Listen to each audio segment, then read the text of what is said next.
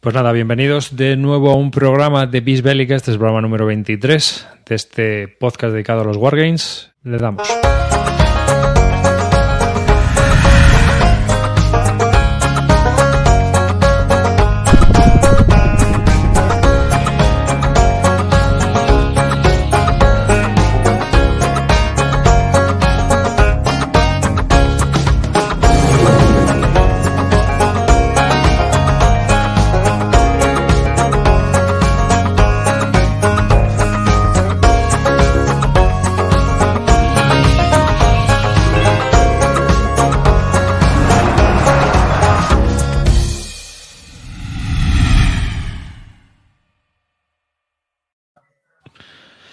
Pues nada, de nuevo la muchachada flipada, un saludo a toda la muchachada flipada que se encuentra al otro lado de eh, las cámaras y por supuesto un saludo también de David Arribas a todos mis compañeros y toda la gente que nos escucha también online. Así que venga, Calino, dale.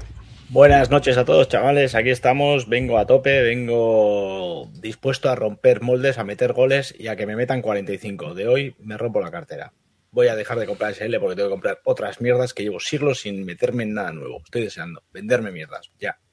Venga. Dale, dale.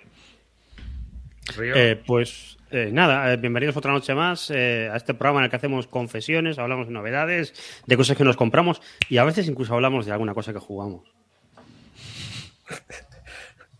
Bueno, buenas a todos. Eh, hoy vamos, a hablar de un montón de cosas eh, novedosas que nunca hemos hecho, como repasar la newsletter de GMT. es lo bueno que tenemos cada, cada mes, tenemos un programa que, patrocinado por GMT casi, ¿eh? o sea, es algo alucinante. vamos, de flipar. De todas maneras, yo quería comentar antes de, que, de hablar de los juegos, se lo estaba comentando el otro día a Ceracanto, porque estuvimos el otro día en el anterior programa hablando de Gilbert Collins, ¿os acordáis? Y entonces, joder, me pongo ahí a mirar su, su, canal y resulta que me había suscrito, pero que no había visto ningún vídeo por falta de tiempo. Y dije, joder, a ver si saco un poco de tiempo y veo los vídeos de este hombre. Y los empecé a ver y es que, como os comenté, es que es la definición de polla vieja. 100%, 100%. Luego, a mí me, resulta muy ameno porque sus vídeos duran 15 minutos, 20 minutos. Entonces me los veo y me da igual. Si fuera un vídeo de Calan de estos de tres horas. Pero es que a lo mejor hay algún juego que es un juego de revista raro SPI que el único vídeo que hay es suyo. Y, el tipo no lo hace mal, es ameno. Pero es rancio como el solo. ¿eh? Bueno, pues es lo que tiene que hacer. Tiene, tiene, es que veréis, los vídeos van desde la genialidad, desde la genialidad, a la cosa más extravagante, polla vieja y, no sé, problemática del mundo, ¿no? Porque el tío es, es problemático, o sea, no sé, este, este busca guerras. ¿Pero este tío qué vídeos hace? ¿Reviews? Espera, espera, lo, voy a poner, lo voy a poner para que veáis. Eh, hace reviews de, juegos, pero sobre todo hace reviews de juegos antiguos, de, de, revista, de SPI. Le gusta mucho los wargames navales, por ejemplo, y entonces es muy raro porque a lo mejor se pone a hablar durante un vídeo de no sé, de, del juego de GDV de la caza del octubre rojo. Y se pone a hablar de eso, yo, yo me quedo flipado. Pero es que no, no lo hace aburrido, es, es ameno.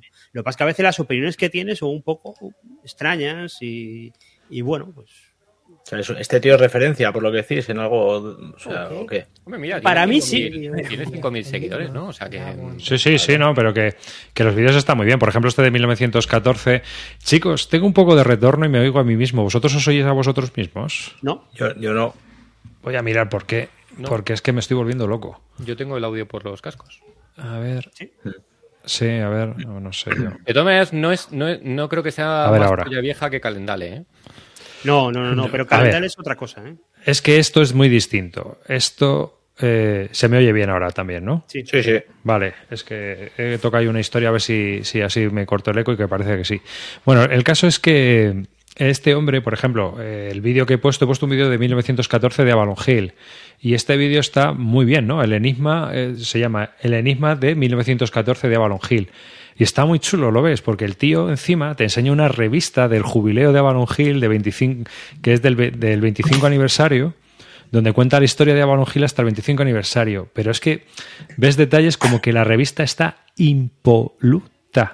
O sea, ese la tiene en una bolsita dentro de una carpeta que está dentro de una caja cerrada en un sitio sin humedad. Porque, tío, o sea, o sea saca cosas que flipas. Y luego tiene vídeos como, por ejemplo, que me hizo mucha gracia. Este me hizo mucha gracia, el de Ancio. ha saltado la publicidad. Un momento. A ver. Atención, gamer, dice. El caso es que. Este vídeo de Ancio que, saca se queja de que no lo ha podido jugar. Y te dice que no lo ha y entonces se tira 20 minutos llorando porque le ha, fallado desplegando, no ha podido desplegar las fichas, que si las fichas están mal, que si no sé qué, que si es que las tarjetas de, despliegue son en blanco y negro, las fichas en color y que no encuentra las fichas y tal y pascual. Y yo es que lo estaba viendo y decía, pero, pero, pero hombre, de Dios, que estamos en el 2022. Y claro, hay uno en los comentarios que le dice, dice Gilbert, ¿no se te ha ocurrido instalar el módulo de Basal y comprobar el despliegue y lo vas haciendo igual? Que, por cierto, que eso es un truco que yo utilizo mucho. ¿eh? Yo claro, claro, ¿quién no lo hace? Porque algunas veces que ves de estos despliegues dices, hostia, y esta, o esta unidad. Que el otro día, por ejemplo, me pasó con el Pacific War, que están en los escenarios, vienen los nombres de las unidades completas y luego las fichas vienen, vienen cortadas, viene un poquito, ¿no? Entonces, yo qué sé, el 93 Escuadrón Kokojima, y tú puedes a mirar las fichas y pone pues 93 Coco, pero claro, que y, como, y como hay poquitas fichas en el Pacific War, pues claro, dices, a ver, de, de las 2000 que vienen, a ver dónde cojones está el escuadrón ese. bueno, eh, en BCS me pasado igual, ¿eh? yo tiraba de Basal para poder hacer el despliegue BCS. ¿eh? Mm. Lo, que los, de OCS, los de OCS también, o sea que es, es, fundamental, tío. Aunque luego no vayas a jugar simplemente para hacer el despliegue, es cojonudo. Lo guay que tiene el tío este es que, aparte, eso, Ancio y 1914 son juegos raros, pero a lo mejor el tío este se saca una revista rara con un juego de la guerra civil que no me interesa en absoluto, o los Gettysburg estos antiguos mm. que tienen mapa de cuadrículas y tal, y se pone a hablarte de ellos con una pasión que tú dices, bueno. No, pero te cuenta cosas interesantes porque te lo relaciona con artículos de revistas, con otros juegos, te va poniendo fotos. Está chulo, el tío está muy, o sea, es muy divulgativo, está muy bien. Lo que pasa es que, claro, cuando sale llorando es que te partes, porque dices, pero tío, por favor. Claro, y, luego el problema que tenía, que comentaba una semana pasada, es que el tío es muy polla vieja y también se queja mogollón en los foros de todo el mundo. Entonces, en cuanto ha hecho un juego, la gente le ha saltado a lo contrario. Y eh, un poco con razón también. Así que Mira que tenemos el club guargamero Clint Barton que se, nos sigue ahora en nos sigue ahora en Twitch. Así que aquí le tenemos. mola toda esta, esta gentuza de trolls. No sé quién está detrás de eso, pero. Oye, ¿quién, pues son, ¿quién, son, la gente que seguís así de vídeos? O así que más sois ver vídeos de YouTube. Yo eh, Agustí Barrio lo tengo, lo tengo a tope como en ASL. O sea, y bueno, sí. Firefox. Firefox también, sí. Firefox es otro. A nivel, en español, en español yo creo que son los dos. Hmm. Bueno, hay más gente, ¿no? Porque sí, hay un montón. ¿eh? Espinete Guargamero. Pero lo que pasa es que ya no graba, yo creo, Espinete. Espinete está en un hiatu. Está hmm. tomándose un. Vi el último vídeo hace ya mogollón de tiempo. Hmm. Pero sí que comentó el otro día que quería volver, me parece. Además está montando una convención en Madrid. Y, y Stuka Joe también tiene, es verdad que lo pone por Lo que pasa es que Stuka los hace muy bien, pero los juegos que trata son... Bueno, tiene, tiene cosas que están bien hechas. Pues a mí el, juego este del RAF, que, el vídeo del RAF este que hizo, me, me ayudó mogollón para hacerlo. Es genial. Con eso ya solo juegas. Pues y aparte, la, idea esta que ha tenido... La idea esta que ha tenido de hacer las tarjetitas para las fases de juego, no sé si lo habéis visto. Sí, sí, sí, yo, me imprimí las tarjetas y está muy bien. Pero es que además no solo las tarjetas, es que te sube todo lo que usa en el vídeo te lo suba a BGG y lo puedes imprimir y lo tienes ahí. Y son ayudas visuales. Está, está, la verdad es que esos están muy chulos. Y... Eh, el de Player Side también, porque salen haciendo reseñas y unboxing así interesantes. Eh, hablan de los juegos. Luego, Marco Wargamer, a mí me tengo un, amor-odio con él. Hay cosas que están muy bien y otras que. Es demasiado buenista, tío. Ya, Sí, sí, sí. Todo, todo bien, todo bueno, todo maravilloso. Y, yo creo que no hace, ¿no? Porque hace tiempo que no... sigue haciendo, sigue haciendo. Lo que pasa es que ahora, de hecho, se cambió el nombre de Marco Wargamer a Marco Omnigamer y mm. hace más reviews de, de jueguinchis que, de, que ya que de Wargames. Ah, Yo es que no le sigo mucho porque no me gusta mucho. A mí tampoco. Nada.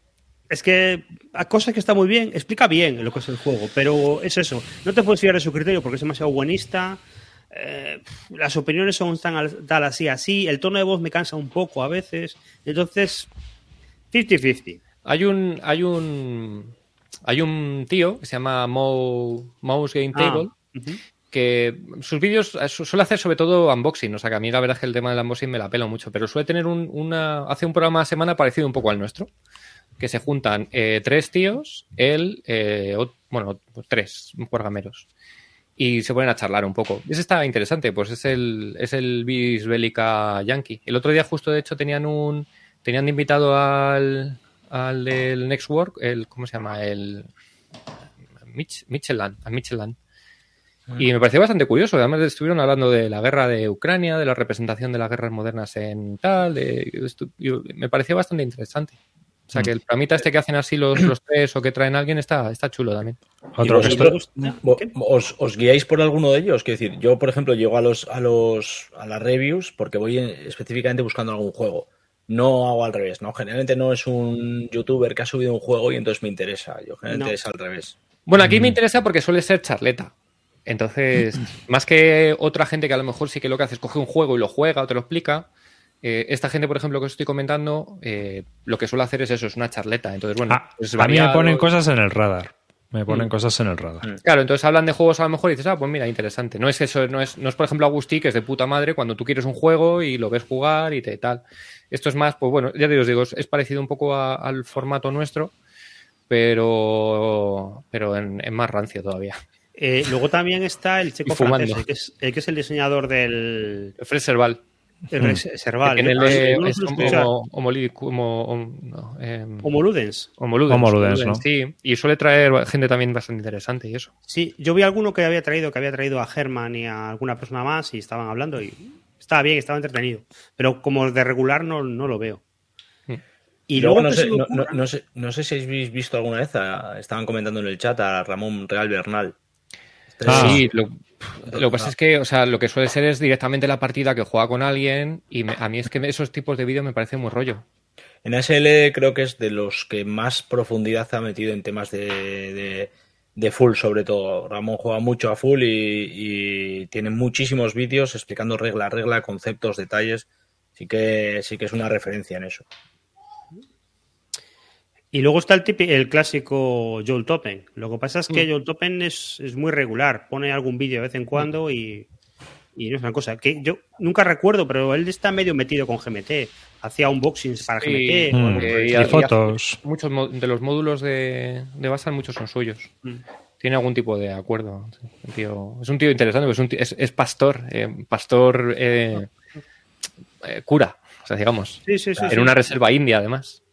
Y hace poco estuvo en, en Jerusalén, incluso iba subiendo vídeos. Yo es que lo sigo en Twitter desde hace muchos años Mm. y es muy, muy interesante. Yo, pero vamos, no lo sigo así. A mí, si hacen una reseña, no es algo que diga, ah, pues has hecho una reseña de este juego, me lo voy a comprar. Primero, a mí siempre comparo, miro, leo reseñas en la BGG, comen los comentarios, ya me hago un, una batida. Me da igual, ya. O sea, si me cuelo un gol, me lo cuelo yo solo. A mí me lo escuela Calino. Hablaremos de eso luego. Vamos uno al otro. Sí, sí, lo que no sabemos es pararlos. Ya, ya, eso es cierto. Bueno, pues vamos a hablar de, si queréis, pasamos de, de tema y vamos a hablar de la newsletter de GMT un poco por encima, ¿no? Tenemos, lo que pasa es que más que hablar de la newsletter completa, bueno, podríamos comentar que van a sacar, han pedido ya playtesters para la tercera edición de las reglas de Fields of Fire, que te has apuntado tú, ¿no, Río? Sí, me he apuntado. Lo que pasa es que directamente en el, en el formulario dicen que, que no, vamos, que harán luego una selección, que no todo el mundo que se apunte que, que se las pasarán, pero bueno. Y en el, luego en el canal de Telegram de, que tenemos de, de lloros y, y quejas de, del Fish of Fire se han apuntado también unos cuantos y a ver si a alguno le toca por lo menos y, y pasa las reglas. Que no nos oiga GMT. Bueno, pero ellos yo creo que ya cuentan con que las reglas se van a filtrar. O sea que Hay más con las tecnologías tipo Telegram que lo pasas ahí, no, no hay manera de Yo creo que de hecho es lo más interesante, porque aunque tú hagas a lo mejor una selección de playtesting porque no quieras liarte a mucha gente, cuanto más difusión tenga, más gente va a haber problemas. Yo, yo, me imagino que no las hacen pública para que no vengan los tiquismiquis de es que en el párrafo 3, sección 2, hay falta una H. Falta una H ahí. Pues sí. lo, lo que abogo es porque directamente hagamos unas reglas. No, no que nos pase GMT, hacer unas. Vamos a hacer unas. Tenemos el juego, vamos a hacer unas reglas entre nosotros. Hmm. Bueno, yo creo que cada uno que juega al Fields of Fight tiene sus reglas. sí, eso te iba a decir yo, que cada uno. El único juego que cada uno juega a su forma, exacto. Porque vamos, madre mía, vaya juego. Y luego así de noticias que no sean los próximos P500, tampoco, no sé. Bueno, salía la trasera del, del Dual Pack del Renacimiento, del, de las batallas estas, eh, ¿cómo se llama? El Musket and Pike. Que vienen ahí una foto con los cinco mapas un poco solapados para que mm. veas que trae un montón de material. La verdad es que yo siempre vuelvo a insistir, estos Dual Pack, Trip Pack y tal, es una manera cojonuda de probar un sistema y ver mm. si y ver si tiras porque tienes un montón de material, ¿eh? Yo creo que más adelante, cuando se queden descatalogados, van a estar ahí buscados estos, porque tardarán en reimprimirlos y, son buen material. Sí, cada vez que empecéis con esa mierda, termino comprando. Pero no los tienes todavía. No los tienes, tío. No tengo, no tengo. Ni el Arquebus. No tengo, no tengo a esta hora de la noche. Acuérdate de que no te puedes comprar solo el tripack, tienes que comprarte el tripack y el Arquebus. ¿eh? Bien. Espera, espera. Arquebus tengo uno aparcado en la puerta. Y, mira, mira, mira lo que encontré. Voy a seguir hablando. Voy a, poner una cosa. Oye, también de, lo de GMT, también interesante lo que han comentado, aunque yo creo que ya lo, lo no sé si lo habíamos comentado, lo habíamos hablado, del tema de la conversión de los FAB a un nuevo sistema más, más sencillo. Sí, eso es lo, que, lo primero con lo que empezaron. Eh, no, lo sé, yo, yo a priori lo veo bien, porque a mí los FAB eran juegos, unos juegos que no me acababan de entrar por, por, cosas de cómo eran. Pero, pero es raro, es raro esto, ¿no? a mí lo que me parece raro es que vuelvan, Joder, que vuelvan a sacar otra vez otro puto juego de las Ardenas, macho. ¿Otra vez? Pues ya, va siendo hora que saquen uno bueno. Ah, eh, es muy buena la gente en el chat diciendo, Karino, cómprate en directo como si no lo hubiera hecho nunca. Es decir, si, si prácticamente compro uno en cada episodio. ¿Qué estáis diciendo, cabrones? Mira, me pillé de Turning Point Simulations, uno de la serie Men's of Iron, pero que no está sacado por GMT. Ah, ese mismo sistema. Qué sí. pinta, tío, qué chulo. Tours 732. Ah, estos tienen un montón de. Tienen sí, pero hay que mirar que no, que no todos son. Sí, me, ha venido, me, ha venido, alguna vez alguna publicidad con, la lista un poco de, todo y tiene un montón de batallas. Pero no sabía que era el mismo sistema que el Menos Iron. Sí, sí, bueno, será un sistema tipo Menos Iron. Pero vamos, eh, yo estuve leyendo las reseñas y decían que era así, que era, era todo Menos Iron. Entonces, es muy parecido. Está hecho por Richard Berg y bueno, pues... ¿De dónde has sacado eso? ¿Cómo, ¿Cómo, has llegado a eso? yo es que soy un tío que investiga mucho, tío.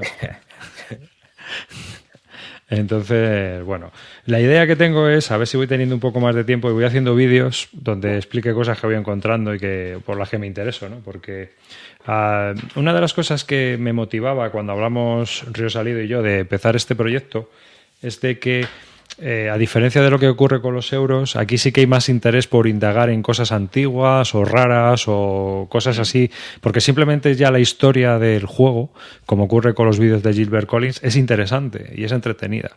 En cambio, los euros, aunque lo hagas, al final no interesa.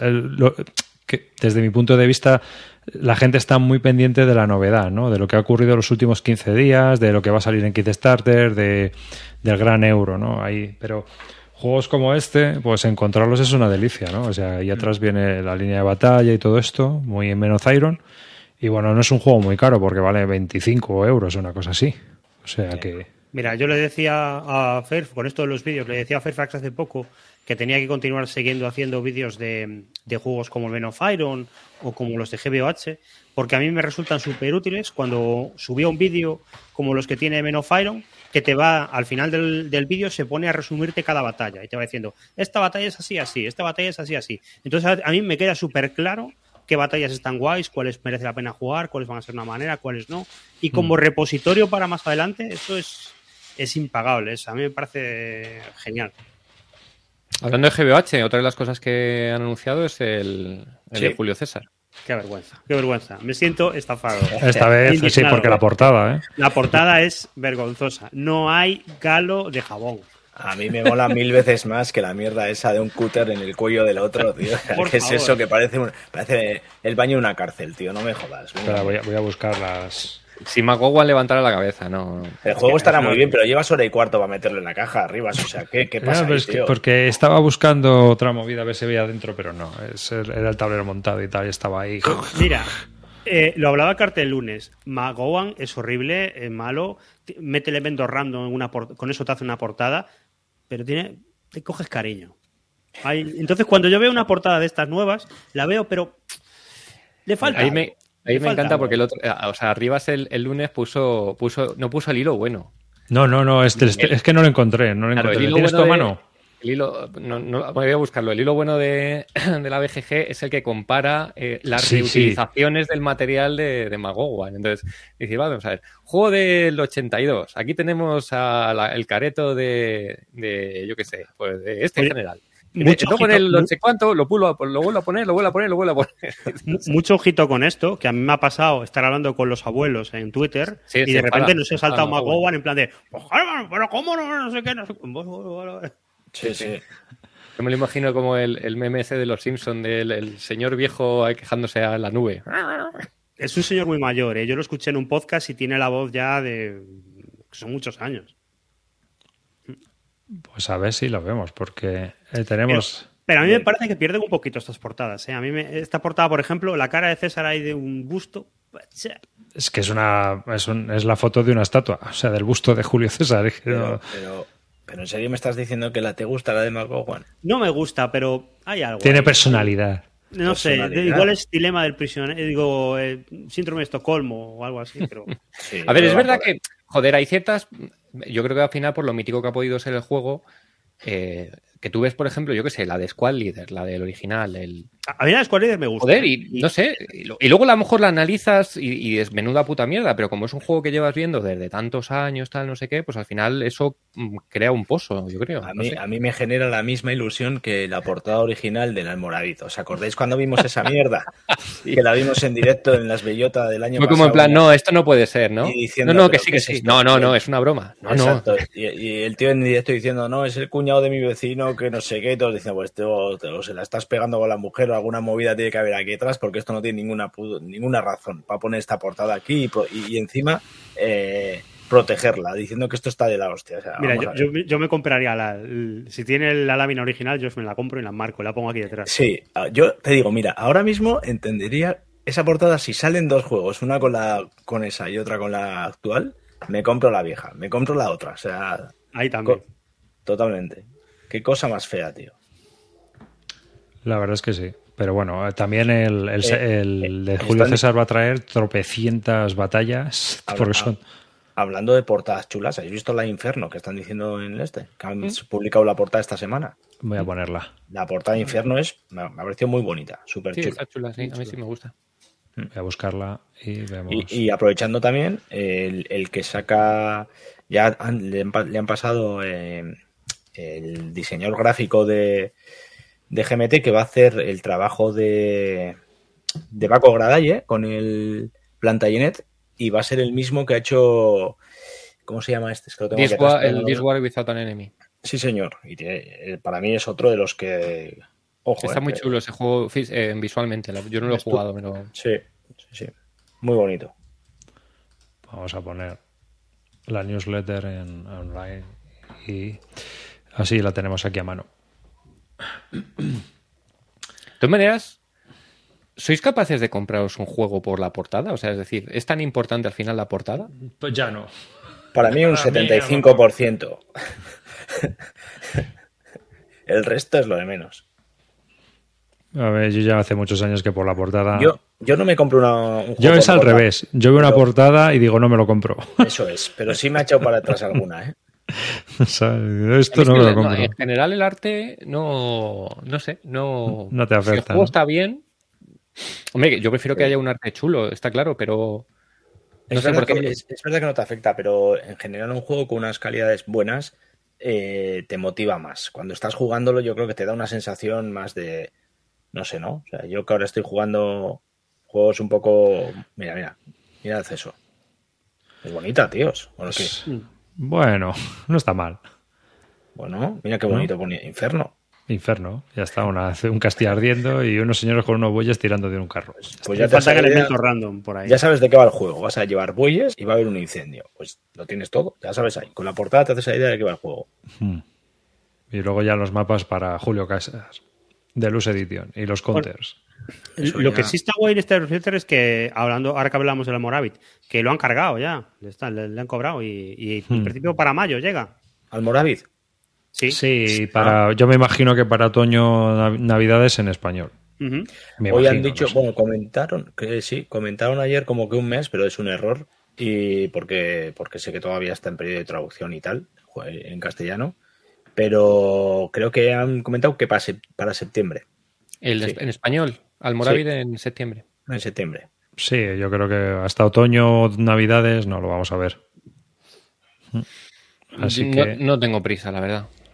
Ninguna, Vais a esperar a Tiene juegos, ¿no? Sí, yo voy, a, yo voy a esperar la edición castellano porque la verdad que, o sea, yo me lo pillaré porque es verdad que la, hmm. serie me mola y además aquí, pues, para mí, digo que, sale mi pueblo y me tengo que comprar. Con lo que tú has defendido ese juego, todo lo que no sea comprarte ambas es una gran decepción. O sea, si no tienes ambas ediciones. Y así puedes comparar, joder. Exacto. Es verdad, es verdad. Hombre, la española podía poner la segunda portada. Eso es. Esperemos que sí. Y bueno, dentro de, mm, de, o sea, de los preorden que se han hecho nuevos, tenemos, vamos a ponerle aquí el, eh, lo que va a sustituir a la serie FAF. Que lo que pasa es que, como decía Jorge Borat el otro día, lo han presentado un poquito mal, ¿no? En vez de decir un juego que suplanta al fallido, horroroso y no querido FAP, va a ser. Pues, hombre, no sé. yo lo he, comentado, lo he comentado ya justo cuando te has, ido para coger el juego. Eh, menos mal que hacen otro juego de las Ardenas, ¿eh? Porque ya no. Hombre, a ver, si tú quieres vender. Si tú quieres vender, ¿qué haces? Me jodas, tío, otra vez las putas Ardenas. También te digo. pero son dos juegos en uno, ¿eh? Ni un bis bélica sin presentar un juego de las Ardenas. Todas las semanas presentamos uno. Este es el de esta. Además, tío, se supone que vas a. O sea, yo qué sé, o sea, que ya hay un juego del FAB de las Ardenas, tío. Pues no sé. Saca otra cosa. El de Crusader está bien. Si al final. es una de las cosas que me gustaría preguntarle a Paco, si coincido con él. Es decir, si, si entra su juego dentro de la idea de ser convertido para esta nueva serie. En la, en la newsletter comentaron que sí, pero el anterior. ¿No? Mm, pero no te puedo decir. Pero bueno, esto es un dual pack, no sale mal de precio en preorden, que son 49 pavos en preorden, o sea que no está nada mal, que se pone 70 euros. Y yo, yo lo, que, lo que acaban de comentar es que es eso, que cambian los bloques por fichas y los assets, en vez de ser fichas, son cartas. A mí, a, priori, eso para jugar más rápido me parece bien. ¿eh? Y bueno, y, es, cierto que es eh, uno de los problemas que tenía FAP es que si lo querías jugar en solitario no podías, porque al final, claro, lo de los bloques. Entonces, bueno, aquí, aunque haya cartas para los assets, pero bueno, te, te lo facilita un poco el, tema de Pero es que al final el juego estaba en la gestión de assets, entonces que sea una baraja de cartas. A mí me pues mucho mejor. Ya a mí también me parece que también está mejor. Y este es el, tablero que han sacado, que es muy similar al FAB. O sea que... No sé, yo creo que voy a esperar. Uy, yo te voy a decir lo que voy a hacer, pasar. Porque el tema de las áreas, a mí, ¿sabes? Mm. Eh, a ver, si es un juego de áreas y dura dos horas o tres, pues bueno, pero como se vaya más. Eh, yo es el problema que tengo con estas series. A mí este no me desagradó, ¿eh? Yo lo, jugué que temporada y no me desagradó, pero es verdad lo que dice Arribas, ¿eh? Hmm.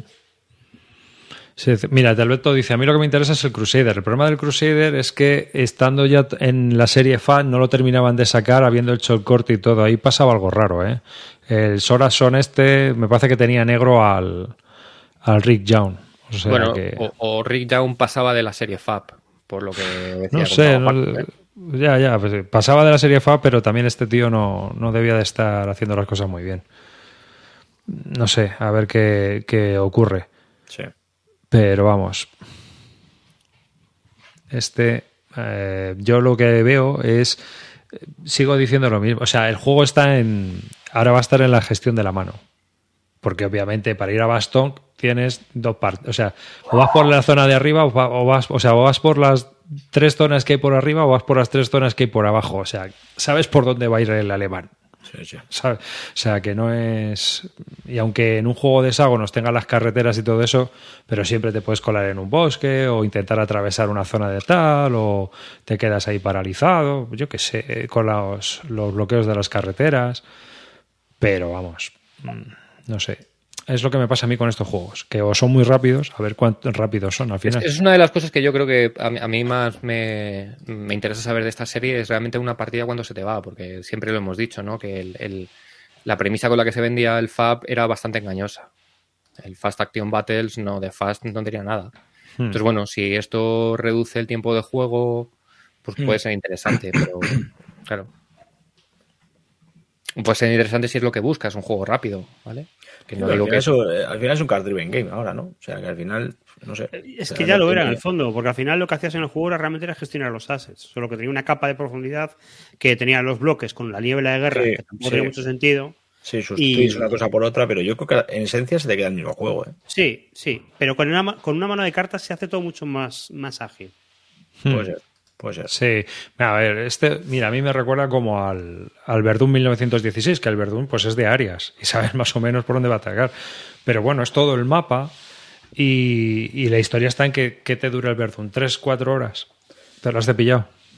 Sí, también es larguete, ¿eh? Sí, pero bueno, te lo, pero lo acabas. ¿Sabes? No, no, te quedas aquí, vamos a comer y luego lo terminamos. Hmm. O sea, ese es el tema que tengo yo. Y al final es que es un juego, tío, de, de cartas, ¿sabes? Entonces, o te juegas un For the People o te juegas un Empire of the Sun, pero. Ahora que has tocado el, el Verdum, ¿el Verdum hay alguna idea de sacarse en castellano? ¿Sabéis algo de eso? No. No, os ha oído nada, ¿no? Es lo que, lo que es la editorial del Verdum? Es, está, es autopublicado por su propia editorial. El problema del Verdun es que. vamos a ir, vamos a, ir a la página web. Yo oí algo de que no pensaba en reimprimirlo en breve. ¿eh? Algo he leído lo cual es una pena, pero... Es una pena, sí, sí. Es una pena. Pues la verdad es que siendo un juego además que se ha llevado los premios a mejor Wargame, que, que la gente habla muy bien, que tiene muy buenas críticas, sería un buen juego para que una editorial española lo, licenciara sí, y lo sí, Sí, sí, además dirigido por cartas, que estos juegos son un poco más dependientes y sí. esperar que voy a ponerlos. Pues nada, a los que estén viendo esto y se dediquen a tener editoriales, ya sabéis, es una buena Aquí Lo, lo, curioso de esto es que tienen varios juegos en, en preorden. Entonces, eh, tienen uno de la guerra de Rusia. Lo que pasa es que apenas hay información. Sacaron el, el kit starter y todo. Y te puedes apuntar, te puedes comprar el juego. lo puedes comprar ahora a un precio reducido, 69 euros. Y eh, bueno, pues es que no hay fotos, no se ve el sistema de juego y apenas nos ha mostrado nada. Y luego tienen otro que es de las guerras de religión, que es un card driver game un poco como lo del Verdún. Lo curioso de esto es que este autor ya tiene varios juegos de la Victis también del Renacimiento, basados un poco en el Mosque and Pike en plan tranquilito. Es decir, si nos vamos a, eh, creo recordar, vamos a ir a Verdún. Un momentito. 1916, Steel Inferno. Os voy a poner la ficha del, del autor. Cuando vamos aquí, vemos que pues es uno de los. el, el, Racing es suyo. Efectivamente. Entonces ha hecho el ah. Russia's War, el Bouts en 1800. Bueno, una, uno de una revista de, de Victis, pero aparte del Verdún, es el que ha hecho Cuatro Bras las Eagles, Ligny las Eagles, Austerlitz 1800 Racing Eagles, es el de la serie Eagles de Assassin. Ah, no ¿Vale? Pues ah, lo tengo ya en el, punto de mira entonces, ¿eh? ese de Rusia. Claro, por eso te lo comentaba, pero claro, si entramos en el, en el Russia's War, pues es que apenas hay imágenes de los mapas, pero no sabemos ni cómo se juega. Eso, ya, eso es ya potente, ¿no? Claro, estamos hablando de un juego ya hasta 600 minutos. O sea, sé, por lo menos dos, tres o cuatro sesiones de juego. Sí, sí, sí. ¿Eh? Lo único que ya veis, no, hay muy, muy, muy, muy poquita información. Entonces, bueno, pero que sepáis que está ahí. Entonces, mm. yo es un juego que estoy siguiendo para cuando se publique más que otra cosa, para ver qué tal, mm. porque si es como el del Verdún, pues Se, se pone en el top de la noche, ¿eh? para mí. Ahora mismo. Como dice Anduril, pasamos de, de Burge a Barbarosa. Qué alegría de ver teatros de operaciones nuevos. Se puede comprar, eh, Calino, se puede comprar. Pero bueno, no Anduri, me lo- no ¿tienes, un teatro raro? Tienes descuento en el Tornio 1944. Es verdad. Lo estaba es verdad, el... es verdad. Sí, sí, andaba todo el mundo preguntando que, ostras, es barato, eh, ¿se, ¿se compra o no se compra? Mi recomendación es que no lo compréis, pero vosotros haced lo que queráis. ¿eh? Me Porque- gusta la gente optimista. ¿Habéis visto ese diseñador haciendo... ¿Cuántos ha hecho, tío? Pues, eh, no sé, pero tenía el, el trastero tenía hasta arriba. Parecía, parecía mi trastero, pena, ¿eh? pero sustituyendo sillas que- por, por juegos. A ver, es un tío muy simpático, muy majete, no sé, lo, lo que yo he visto en, en la BGG de él. Pero luego el juego yo me lo pillé en Snafu hace ya tiempo para ver, ah, venga, una rarunada y tal, y Pascual, una rarunada, porque luego la resolución del combate pues es muy artificiosa. Le pasa un poco lo que al Crossing the Lines, que ahora hace esto, y entonces ahora divides, y entonces ahora multiplica, y entonces ahora saca... Ah, Tío, por favor. O sea, no lo puedes simplificar. Tiras un dado, te has cargado a tres. No, tiras tantos dados, entonces divides, y venga a hacer sumas, y venga a hacer restas, y multiplicaciones. Es, es una pena porque igual no saca más juegos y, oye, a mí me gusta que haya gente rara que tenga su editorial pequeña. Me parece guay. A mí que sean raros o no, no me importa. Me Pero esto es como lo que hablábamos de, tío, que te prueben el juego y te digan, tronco, tío, el sistema de combate dale una vuelta, macho, que, que es un poco... Ojo, que a mí me sorprendió que yo pensaba que el tío este solo tenía este juego, pero lo he ido a ver. Resulta que tiene el monster este de la guerra finlandesa, Hmm. Que son tres, juega tres juegos con Ah, toda la guerra de Finlandia. Sí, ¿Es el, es, el, ¿Es el tipo este? el mismo. El Oh, mismo. oh.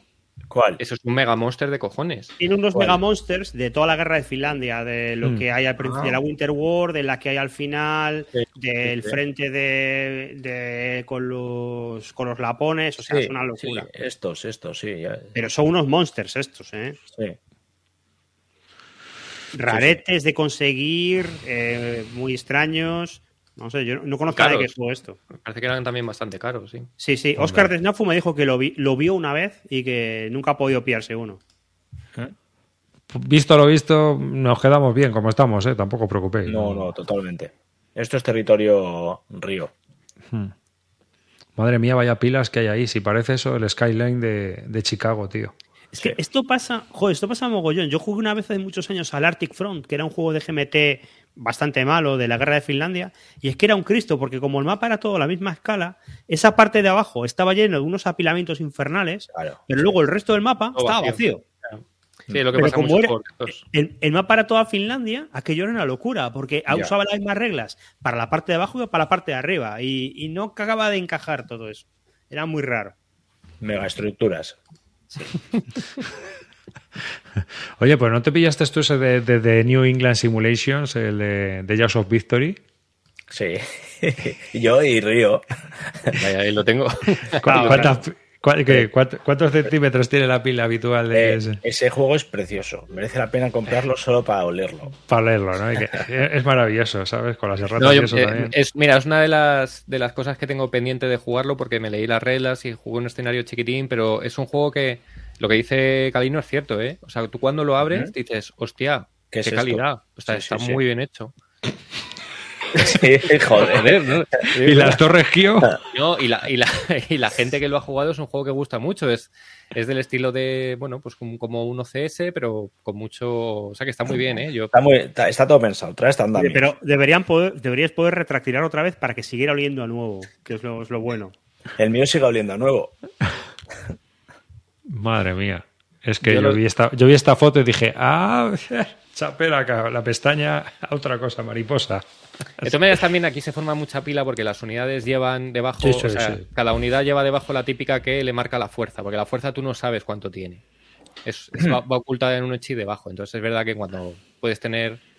eh, Tú ves ahí esa ficha, por ejemplo, que pone A, A-5, eso quiere decir que es de calidad A y eso puede tener una, una fuerza y va debajo la ficha. Entonces, bueno, hace que crezcan las pilas porque tienes la, La- la- uni- la la de abajo- la de abajo sí, pero las 19 que están encima de esa. No, esa- esa- Yo, yo le veo accesible, le veo accesible. Son, Sí, sí, sí. A mí me parece que es un juego. O sea, además que Wargame AGP, yo creo que en la página web suya tenía varia- varios artículo sobre el juego, lo leí yo allí. Guardian GP, cosa que toca en la web, cosa que vale 150 euros mínimo y que, que tiene eso, 2 millones de tracks, o sea... Sí, suelen ser juegos, eh, juegos sencillitos los que toca el cabrón, sí. Dice dice, su rango de alcance en la sombra del stack. bueno, después de esto, si os ponéis con esto, ya la serie Europa está, está ahí, ahí. Sí. De todas joder, mira, en, el, en, el, club están jugando un, un, un Case Blue y, y tío, hay, hay, unas pilas, os juro, de aviones así. Pero. Di, los centímetros que hay gente que no nos ve. Eh, 15. Son jengas, ¿no? Están jugando a la jenga. Y, pero, tío, en, OCS tú puedes sacar todo eso a un display de, los aeródromos. O sea, que, que la gente tiene querencia por, por, por construir esos jengas. Pero no, hay ninguna, no hace falta, o sea, ninguna necesidad. Es envidia de misiles. y más cuando ahora venden unas sillas cojonudas, si quieres hacer esas cosas. Tienen unas sillas que son buenísimas para estas cosas. Mira, dice Amarillo que en el Ares están también jugando a una Case Blue desde 2017. Así que llevan una semana de, partida de juego. O sea, 2014 años. ¿no? ¿Cuántos turnos puede ser eso en el Case Blue? Sobre todo se lo están jugando junto con el Guderian Blitzkrieg. Ya ves. El 90% de la pila es mierda acumulada. bueno, acabamos con la newsletter, así saltamos al siguiente. Vamos allá. Lo, eh, lo, que nos queda por comentar es el Boriken. El Boriken. Boriken. Boriken. Trae, miga. Sí, vamos allá. Boriken. De Taino Resistance. Es, es, una especie de coin, ¿no? O algo así. No es un coin, pero tiene unas mecánicas a lo navajo. No sé, es que yo lo estuve viendo y bueno, va un poco en la línea del Navajo Wars y todos estos juegos. Va a ser muy soloable, por lo que comentan. Y bueno, ¿de qué va? Pues es Puerto Rico y es la conquista. Bueno, en realidad nosotros, eh, los jugadores, llevamos a una tribu de taínos y lo que estamos es, resistir contra los conquistadores españoles que vienen a, conquistar la isla. Bueno, no, yo creo que es más, es más posterior, es decir, ya habían conquistado, habían controlado la isla los, los españoles. Españoles, y era la resistencia, ¿no? Es un levantamiento que, hay eh, posterior al, control. Como los navajos, ¿no? Sí, de las tres eras, mira, pre-1493, del 1493 ah. a 1512 y de 1512 a 1529. este juego viene de un concurso que hicieron, bueno, una especie de concurso que hicieron en Estados Unidos, que era los Zenobia Awards, que era para gente que propusiera prototipos de juegos que, que no trataran los temas habituales. Eh, Ojo, no solo eso, sino que el propio diseñador formara parte de una comunidad eh, o... Ah, sí. sí. O sea, decir, no, no era solo el, tratamiento, sino que la idea era... Eh, que el diseñador tenía que ser de una minoría. Una minoría, exactamente. Que fueran mujeres o de una minoría étnica o yo qué sé. Eh, gente un poco que está fuera un poco del mundo del diseño actual, que es el polla vieja blanco anglosajón. Hmm. Y había además, eh, esto está promovido por el polla vieja blanco anglosajón de los Wargames. ¿eh? Esto está promovido por, la gente de los Wargames para dar un poco de diversidad y, encontrar nuevas cosas. Esto es un juego que encontró Volco, o sea que bueno, es uno de los padrinos, como de tantos otros, ¿no? Entonces Boriken eh, va de la resistencia taíno. Y bueno, pues ha habido un poco de cisco aquí en este país, porque claro, eh, los Boriken, o sea, los taínos vivían en Puerto Rico y los españoles los exterminamos. O sea, los, españoles que vivían en el Renacimiento y fueron allí, los exterminaron. No, quedó, no quedaron taínos en, Puerto Rico. O sea, fue, fue un genocidio. Esto es así, tal cual. Entonces hay gente que se, se ha enfadado, ¿no? Vosotros lo habéis leído, pero yo no lo he visto. Sí, yo sí que he visto en, el grupo, en el grupo en el que participo un poco la gente indignada diciendo pues que no, que esto es mentira, porque esto es la leyenda negra de la España esto es todo lo que decían los ingleses y los holandeses y tal, y, o sea, decir, no sé, tío, o sea, hay que tener un poco de, espíritu crítico y eh, evidentemente, por mucho que sea la historia de España, de tu país y tú seas tal, eh, no todo se hizo bien. Y evidentemente cuando, cuando taínos, cuando no quedan taínos, es que algo, algo se hizo, algo se hizo, no se hizo bien y aquí fue lo peor que se hizo, porque esto fue el primer encontronazo que hubo, no había no había precedentes y entonces fue todo a peor. Después fue cuando se empezaron a meter enmiendas y se empezó a decir, uy, que es que esto O sea, la razón por la que se empezaron a meter esclavos negros en América fue porque no se quedaron sin taínos. No, no hubo más. A ver, si se quedaron sin taínos no sería culpa de los españoles, sería que eran Claro, pocos. sí. Eran unos flojos, no aguantaban Claro. nada. Es, es que cualquier cosa vale. No, pero entonces, que, que- que todo es debatible y que, que se puede debatir mucho sobre el tema, pero yo creo que un poco lo que no es, eh, la gente decía, bueno, pues no me lo voy a comprar porque está claro que esto es la... No sé, chicos, eh, lo que se está hablando en el juego, lo que se está tratando es una revolución indígena ante un invasor. No, no creo que esté tomando partido, ni esté diciendo que tú comparado, ni que los ingleses lo hicieran mejor, peor que tú. Es simplemente, es decir, es el punto de vista de una, de una civilización aborigen que, que es invadida de por un exterior y, y se monta una insurrección. Entonces, ¿qué problema hay? ¿Qué, qué hay de malo en ello? ¿Qué hay de malo en jugar un juego que lo, que lo trate, no? Pero es que además esto es lo de siempre, esto lleva pasando toda la historia. O sea, sé, los zulúes eran imperialistas hasta que llegaron los ingleses y les conquistaron a base de, de disparos, o sea, y tiros. Eh, y los maoríes tres cuartos de lo mismo. Sí, sí que es cierto que los anglosajones han liado cada una que flipas. Sí, sí, pero eso, si esto eso es no el tipo quita, peor que yo. Si esto es... eso no quita que taínos no hay. Eso es lo que decía yo, que cuando hablamos de márgenes de genocidio, el y tú más no es una, no es de una defensa posible. Totalmente. Oye, y de todas formas, GMT tiene el Navajo Wars. ¿Qué pasa? El Navajo Wars es lo mismo. Hay una fase con españoles y luego hay dos fases que son más fastidiadas con, con ingleses. Y ahí nadie dijo nada. No Mm. podía haberse dicho. Anda, mira, es el cumpleaños de Es En todos, los, está, en todos los grupos en los que estoy con él está pidiendo que le feliciten. O sea, es, Murdoch, felicidades, también por aquí. Eh, ánimo, chaval. Venga, vete, a- vete al club a ver unas partidas. Joder. Ay, disfruta. échate un case blue. Eso es. Bueno, pues eso que no sé, que yo creo que menos indignación, chavales, que simplemente alguien de Puerto Rico quiere montar un juego que trata de, De la historia de Puerto Rico. de la historia de Puerto Rico, de lo que los aborígenes lucharon contra los invasores, y no hay que darle más importancia de que si la conquista fue buena, si fue mala, si luego se le dieron 300 años de... No, tío, ya está, es el- la insurrección aborigen y punto, que no te interesa, pues tal, pero no, pues ya no lo voy a comprar porque es una mentira que los españoles... No, tío. no. Al final lo que va a aguantar es si el juego está bien. Si el juego está bien, pues aguantará. Si no, no. Es, es Sí, tal cual, como es. Es un poco eso, ¿eh? Si tú estás jugando, muchas veces estás representando al bando nazi. ¿Cuántas veces hemos jugado con Claro, alemanes? que no, que no, o sea, que no, que- que- lo que siempre decimos, de que por favor no se meta el, el tema de la moralidad en este hobby, porque entonces nos quedamos sin juegos. Que no por jugar, no por jugar con los alemanes estás glorificando el imperio nazi ni nada, o sea, simplemente estás re- reviviendo la historia. Entonces, ¿qué problema hay de jugar algo en el que los españoles es el enemigo? Pues nada, chavales, ya está. Si te interesa el juego, lo juegas, si no, no. Pero no hay que defenestrarlo simplemente porque vayamos de malos. Sí, es así. Yo estoy totalmente de acuerdo contigo. Bueno, es verdad también, hay que entender que cuando estás representando un conflicto bélico, pues también hay posturas y tal. Claro, sí, sí, Y- por supuesto. no. Y no, y, y todos los juegos tienen una postura y todo, Mm. y, y- y, ah, joder, pues anda que no hay también debate con el que, pues los, el, en la guerra civil americana, ¿por qué, por qué el sur es mucho mejor, no? Eh, yo qué sé, ¿por qué el I es- tiene más valor de ataque que el otro? Bueno, está claro que cuando diseñas un juego siempre tomas un partido, pero bueno, eh, lo Mm. juegas, lo analizas y, y- ves la visión del diseñador, pero no estás ni tomando partido, ni estás glorificando, ni estás limpiando la historia, ni nada. Simplemente estás eh, viendo lo que el desarrollador, el desarrollador de ese juego propone y no hay que darle más importancia.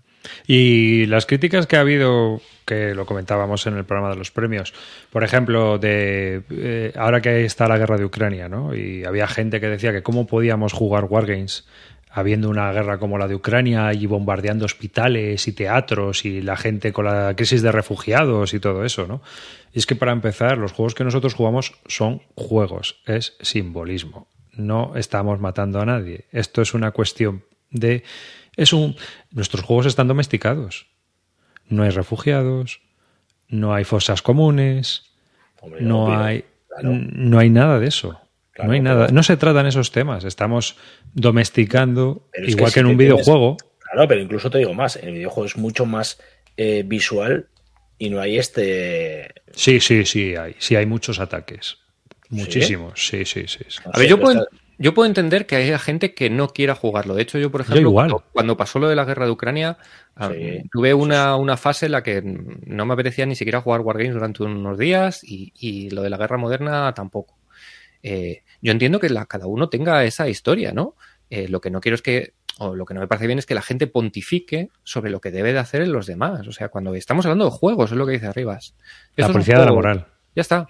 Entonces, que tú a ti no te apetece jugar un juego de, de, guerra moderna porque estás viviendo una situación chunga actualmente. Mm. Perfecto. Perfecto. Mm. Pero no pienses que yo porque lo haga o porque lo haga otra persona está glorificando eso. Yo me acuerdo una de las cosas que hubo en el, en el chat de, de, de Lúdica fue que al principio, cuando fue el primer día de la invasión, alguien colgó un meme diciendo, eh, no, me acuerdo exactamente cómo era, pero era mm, jugador de Wargames alegrándose por la, por la invasión de Ucrania, ¿no? Me, dolió, tío, porque me dolió que la gente tenga un poco esa visión, porque yo creo que además la gente que, que jugamos Wargames, normalmente somos gente que nos suele gustar la historia y la mayoría sabemos la mierda y lo puta que es una guerra porque hemos leído, porque vemos las consecuencias y, precisamente yo creo que por jugarlo, por, por, conocerlo, por leer sobre ello, somos más conscientes de la mierda que hay detrás. Y no por jugarlo lo estamos ni potenciando, ni lo estamos enalteciendo, ni estamos... Ni glorificando. Ni glorificando. Entonces me dolió un poco esa sensación de la gente que dice, ah, pues los guardameros estarán súper contentos porque tienen alguna guerra de verdad. Pues no, no, no. De hecho, posiblemente todo lo contrario. Los guardameros somos más conscientes de todo lo que está pasando y de toda la mierda que hay detrás. Entonces, bueno. Mira, yo, estoy de acuerdo con vosotros, que si no, no estaría haciendo un programa de Wargames.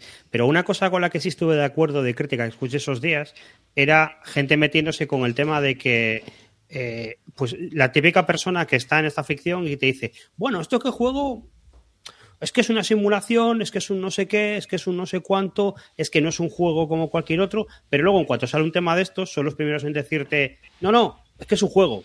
Y eso sí que. Mm, eso a mí sí que me parece mal. Pero bueno, esto ya es Pero ya estamos hablando de personas. No estamos A ver, aquí eh, yo creo que hay que, diferenciar un poco entre el jugador eh, o el tipo de jugador y luego el juego el juego no te está diciendo, ah, bueno, puede que su autor lo haya hecho con, unas ínfulas, pero desde mi opinión, una un juego historicista no es un buen juego, porque no es mm, eh, lo que te está intentando es educar, no te está, no te está poniendo un problema que tú tienes que resolver, ¿no?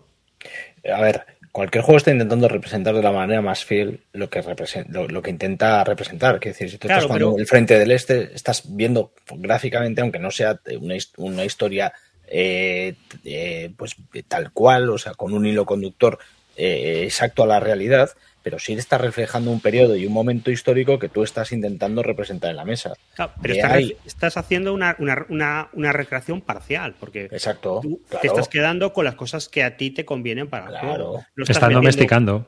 Claro, claro, está domesticado. Entonces, no me puedes venir diciendo que es una simulación perfecta que no sé qué, porque no hay, no hay refugiados ni hay problemas de muchas cosas que, bueno, pero es una, una guerra. Pero, no tiene por qué. aburrimiento jugar a eso, ¿eh? pero que no tiene por qué ser una simulación de todo lo que tú pretendas que sea una guerra. Es decir, eh, uno estoy de acuerdo en que una guerra tiene muchísimos más abanicos de cosas, incluso se puede hacer un juego solo de refugiados en los que no haya nada del apartado militar. Pero es que lo que nosotros jugamos es el apartado militar reflejado en los conflictos que han pasado y han sucedido. Punto, no hay más. Pero dentro de eso no hay nada moral, no hay nada en lo que puedas asociar eso con, un conflicto en el que tú realmente puedas ver, eh, eh, no sé, perjudicado o representado a la moral de lo que allí sucedió y de lo que allí se representa, no sé. Pero a ti, a ti no te parece, por ejemplo, en el caso, el día de mañana, tenemos un, un wargame de revista que es el asalto a la acería, ¿no? que ahora está sitiada. Y puede que salga dentro de unos años como un Wargame de revista que empiece así. Muchos los conflictos de Nagorno-Karabaj, por ejemplo, Javier Romero los ha tratado en la revista Strategy and Tactics. Podríamos tener eso, ¿no? Y tú puedes jugarlo con todo el drama que estás viendo ahora, que es lo que nos ha ocurrido durante muchos años con Yugoslavia. Mucha gente, en cuanto se celebró de and Unity, es que lo hemos visto en la tele. Hemos visto eh, eh, la, avenida de los francotiradores, hemos visto los autobuses en vertical para evitar que la gente fuera tiroteada. Hemos visto muchas cosas en la televisión de ese, de ese conflicto. Y luego juegas ese juego y está, muy bien representado el tema también de, lo que es el desplazamiento y el genocidio, ¿no? Porque si te pasa, si los serbios se pasan, la ONU interviene. Pero tú imagínate para mí, yo creo que es mucho más reprobable si eh, nos vistiéramos unos de rusos y otros de ucranianos, nos fuéramos a una nave abandonada y hiciéramos la simulación recreacionista con armas de bolas y de pintura tirándonos tiros y, y, ¿sabes? Y de forma violenta. Eso es violencia y eso es recrear la violencia, desde mi punto de vista. Lo estás haciendo de verdad, ya no es un juego, o sea, estás pegándote de tiros, realmente, ¿no? Sí. Creo que eso. Que otra cosa es que te guste. Bueno, por, pues eso, por, eso os decía que yo creo que hacer hablar de esto mismo en un conflicto reciente, en un wargame, en una consola o en un ordenador, es mucho más gráfico y creo que ahí sí que puedes tener, eh, pues no sé, un dilema moral, porque lo estás viendo de una manera mucho más eh, a ver. No sé. El, dilema moral yo creo que te lo traes tú a la partida. Claro, Mi, colega Cautor ha grabado un podcast esta semana, hablaba un poco del tema, de un tema parecido. Y es lo que venía a decir. Decía, esto es lo que te traes tú. Al, si tú eres un tipo que ha vivido la guerra de Yugoslavia, hmm. pues no vas a querer jugar un juego de estos. Y, lo, entiendo perfectamente. lo entiendo perfectamente. Pero esto es eh, extrapolable a cualquier cosa. Yo creo que este ejemplo ya lo di. Hace tiempo, hace tiempo salió un juego en el que tú representabas la figura de una persona que estaba en una cama a punto de palmar en un hospital ese juego no es nada bélico. Pero si tú tienes a tu hermano en el hospital ingresado, pues seguramente no quieres estar jugando esa mierda. Pues aquí pasa exactamente lo mismo. Si eres un refugiado de Ucrania que acaba de llegar a España, seguramente le saquen cualquier cosa en la que estás representando a un ruso y quiera y digas, ¿qué cojones me estás sacando? Pues lo mismo. Mm. Cada uno con su, película. A mí me pasa con los tulipanes, tío. Pues sí. no más juegos, a mí con las juegos de cabras, ¿no? No más juegos de cabras. Pero bueno, a ver. No, estaba comentando que es que los juegos son marcos. Es decir, tú dibujas un marco o tú creas un marco donde se desarrolla el juego, que es lo que estábamos hablando. Entonces, en ese marco, si es, estás hablando de un conflicto, pues lo que representas es el conflicto.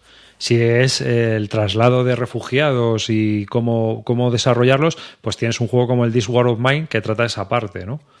Es decir, que yo creo que que muchas veces también el marco es el que nos, nos, impone cómo vamos a jugar o qué vamos a hacer dentro de ese juego.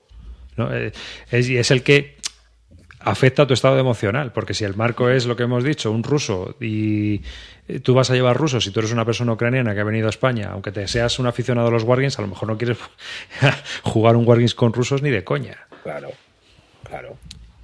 Yo al final, eh, mi resumen es que cada uno camine como camele. O sea, y que nadie critique que tú quieras eh, jugar a estos juegos porque no lo estás ni glorificando, ni estás tomando partido, ni estás pensando que eso es una maravilla.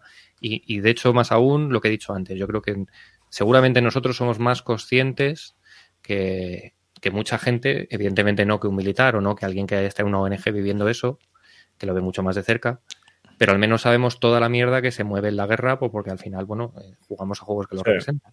Mira, yo, yo hay unas líneas, a mí me resultó divertido, unas líneas de Gregorio Luri sobre la Inquisición lúdica, que dio una charla, era sobre un tema de videojuegos, pero es igualmente aplicable, ¿no?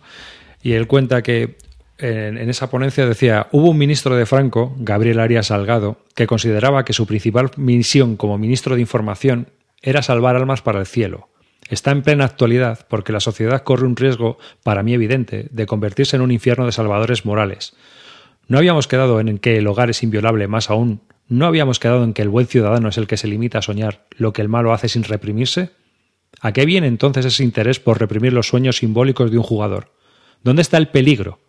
¿Porque a algunos les inquieta tanto los sueños ajenos? ¿Es de verdad necesaria una policía moral que, que vele por la salud simbólica de los jugadores?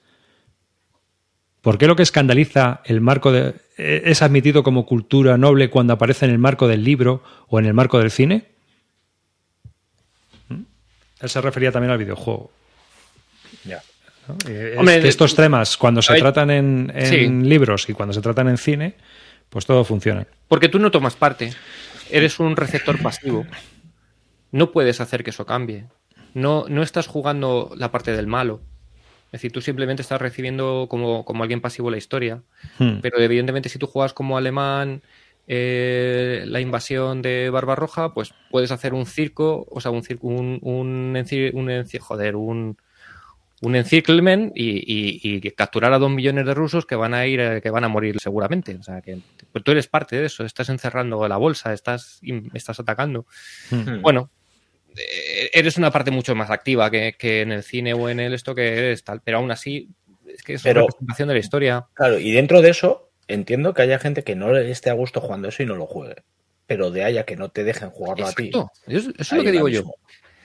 yo entiendo perfectamente que la gente no quiera jugar un juego que representa la guerra. Lo entiendo perfectamente y me parece estupendo. Sí. Pero no pontifiques y no pienses eh, sobre lo que yo quiero hacer. Pues eso, o, me pongas un, cartel de belicista o de militarista por ello, porque no.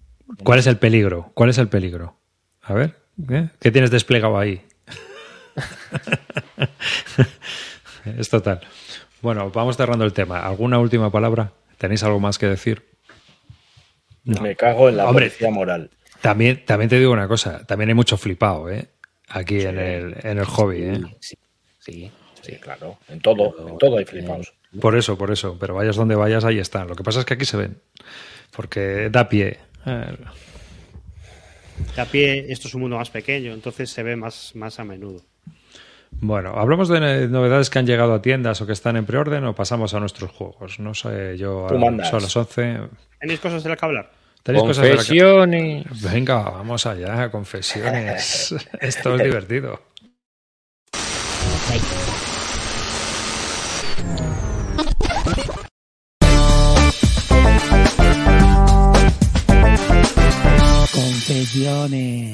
Una cosa llevó a la otra y... Me encanta el una cosa llevó a la otra. Me encanta. Bueno, pues yo tengo, que confesar que eh, he hecho algo inexplicable. O sea, me he comprado algo injugable. No es que sea No, sorpresa! No, no, es que sea injugable porque sea un monster que sea complicado, no, es que, es que realmente no lo puedo jugar. O sea, aunque quisiera, aunque quisiera, no lo podría jugar. Porque lo que me he comprado ha sido el combat, pero el volumen 2 sin tener el 1. Hecho pues una compra preventiva, ¿no? ataque preventivo. ataque preventivo. Qué grande, tío. Pero por si se agotaba. Esto ha sido por si se agotaba. ¿Y lo vas a abrir o lo vas a dejar cerrado por si acaso? De, momento lo voy a dejar porque, a ver, claro, todo esto depende. Porque es verdad que el 1 todavía se puede comprar. Eh, el problema está en que va a haber, se supone que este verano, hay, un, hay una anunciada un reprint de la 1 con mucha con mejor calidad al menos de, y, con, y con los cambios de las erratas. Cosa rara en compas, porque ya sabemos que son que les gusta mucho volver a reeditar las mierdas con todas las erratas, pero no, parece ser que este lo van a sacar una edición. Entonces cuando lo vi dije, hostia, espérate, seguro que luego cuando salga el 1 me quiero comprar el 2, el 2 está agotado. No, no, no, no, vamos a hacer, vamos a hacer una compra preventiva y así cuando salga el 1 ya tengo el 2 preparado. Lo bueno, es que, lo, bueno es que cuando se lo compra me manda una foto y me dice, Cali, no, mira lo que has hecho. Pues, a ver, desgraciado, pero si yo no te he dicho que te compres esto en la puta vida, si, mi juego. Has dicho que estaba bien, cojones. He hablado bien del 1, no del 2. El 2 lo he comprado, dije el otro día, me lo he comprado. Vale, Menos mal que no eres de tácticos. Esto es como la gente que se compraba el Combat Commander Mediterranean y los, los packs que no se podían jugar. Exactamente. Tal cual. Así que nada, pues nada, comprando cosas injugables. Ídolo. Oye, pero en previsión, en previsión, oye, nunca se sabe. ¿eh? No, he, de, decir que es un juego que siempre me había llamado la atención. A mí los solitarios me gustan, no soy de tácticos, ¿sabéis? Pero es verdad que las solitarias me gustan y lo que propone este juego, así como, idea, me gustaba mucho. Pasa que siempre me había tirado para atrás dos cosas, que eran las calidades, el manual infernal erratado y, y el precio. Entonces, bueno, ante la perspectiva de que mejore la calidad eh, y corrijan erratas, pues bueno, pues el precio pues ya se ha quedado, se ha quedado solo para luchar eh, contra los otros. ¿Se puede decir que el Combat 2 es el nuevo Bitcoin? sí. Así que nada, esas son mis confesiones. Karino, háblanos de lo de tus regalos, porque ya no son compras, son regalos que te hacen. Espera, a ver, ¿de cuál de los dos? Porque tú me has metido una esta semana que es muy buena. Dos, dos, dos, De los dos. Los dos regalos. A ver, yo, yo la BGG la uso para entrar, ver los juegos, no, hago, no llevo listas, no llevo checklists, no sé nada de cómo funciona la página web. Me parece eh, monstruosamente grande y no entiendo la mitad de lo que veo en la web. Eh, pero ahí está Roy. Doy fe de esto porque, porque me, ha, tenido que dar su password de la cuenta para que le tire unas historias. Tal cual, tal cual. A eso voy, ahora voy. porque la BGG, si no la controlas, es como criptografía aquella. Sí. Tal cual. Entonces yo, yo entro ahí, sí. Además me salen mensajes, Río en su día me metido en alguna mierda y me salen mensajes de repente, eh, cosas muy raras que yo como no entiendo la mitad digo, pues muy bien, venga, no sé lo que es, adelante. Y dentro de esto me escribe esta semana Roy y bueno, esto me información que os puede valer para todos. Dentro de una de estas listas que hay por ahí, pues hay una lista que es solidaridad dentro del Wargame en Europa. Y dentro de esto, pues lo que hace la gente es sube un listado de juegos, tú te inscribes ese listado de juegos y te regalan uno de esos juegos. Dentro de esa gente que se meta en ese, en ese, en esa semana o en esos 15 días de plazo, pues se va a sortear de ese listado de juegos, tú si ganas, eliges el que quieras y te lo regalan. Esa es la idea, ¿no, Roy? Lo he dicho bien, ¿no? Es una cadena de generosidad. Es eso. Tú, un tío pone una lista de me quiero deshacer de estos juegos. Y uno dice, yo, yo me apunto. Exacto. Y se sortea y te lo llevas. Y el único requisito es que tú luego tienes que poner una lista de juegos que alguien se quiera llevar. No puedes poner broza. Tiene que ser algo que la gente quiera ¿No puedes poner un Catan al que le falta una carta y has perdido una casita de madera? puedes poner un case blues y las fichas. Venga, pues ¿dónde está la movida? Que, que además, mira, os invito a participar. Ahora, ahora sabréis por qué os invito a participar, ¿vale? Lo primero, me dice Roy que esta semana justo, me dice, oye, Carino, en esta mierda de solidaridad, que sepas que esta semana un tipo está subiendo un montón de cosas de ASL métete que si te toca te llevas alguna cosa. Miro y digo, hostia, tú, eh, el Banzai no sé qué, no sé cuál, unas mierdas muy descatalogadísimas ya, gratis. sí, sí, te metes y si te, y si te suena la flauta, te lo llevas. Yo me metí y ya no me acordé de más. O sea, yo no me acuerdo de nada. El lunes a las siete y media, según voy para el trabajo, mensaje de Roy. Cabrón, ¿qué has ganado? y yo, ¿cómo que he ganado? Lo de, lo de la esta que has ganado, la solidaridad esta. Hostia, tío, no jodas que he ganado. Últimamente estoy, gano en la, también gané en las, en las, eh, en la Academy, también gano aquí, o sea, parece que me, regalan los juegos. No, ha sido todo sorteos y todo bien. Bueno, pues he ganado. Total, que hay un tipo, que no sé ni de dónde es, al que ya le he escrito, que me va a mandar eh, dos juegos de SL, dos módulos, o sea, dos módulos de SL, dos tochos de SL, eh, y va en dirección a mi casa. ¿Y ahora qué ha pasado? Que ahora me toca a mí hacer la lista. Y, en serio, no sé cagar. O sea, me, hizo foto a foto Roy diciendo, mira, le das aquí, a este botón. Con este botón subes la foto. Con esto, luego tal. digo, ¿pero qué me estás contando, Roy?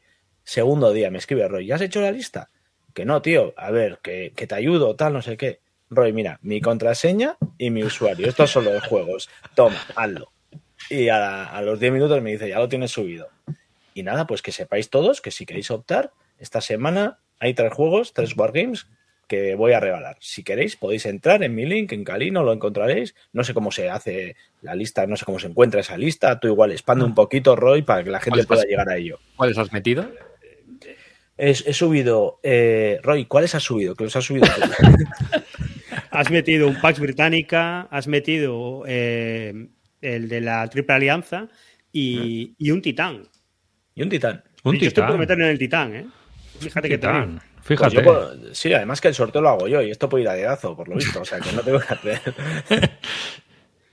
Se reparte, ¿no? Entre tres colegas y a tomar por culo.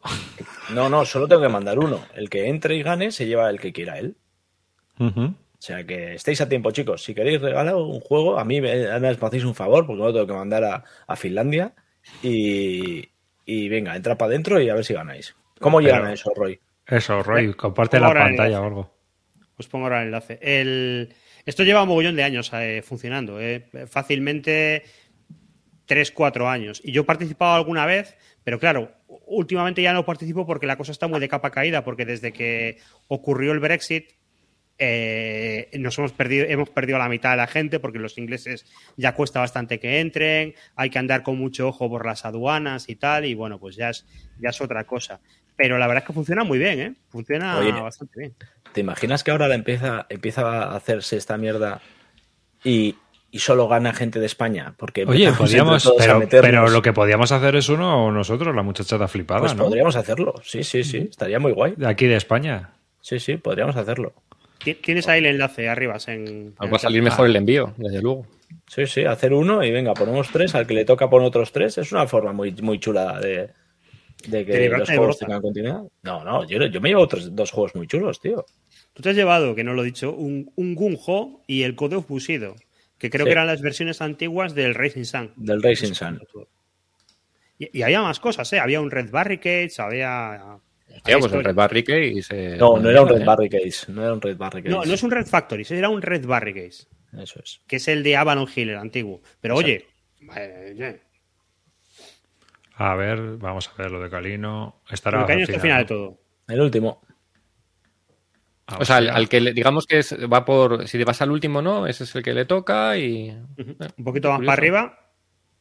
Ahí estoy. Aquí está. Mira que bien escribo. pues eso, mira, bajas para abajo y ahí abajo. Tengo alguno inscrito ya, se ha metido alguno, ni mirado. Mira, hay un tío solo. Ahora mismo hay un tío. Se lo el llevaría él. Se lo llevaría él. Un alemán. Venga, no seáis cabrones, que, lo- que no lo quiero mandar a Alemania. Alemania es de lo mejor que te puede tocar, ¿eh? Porque lo, Sí, por, por Mondial Relay. Vale, pues este hombre quiere el titán. Sí, Bueno, solo pues tenéis que entrar ahí y poner un comentario. O sea que. Te tenéis que buscar en la Get List European Wargame Chain Generosity.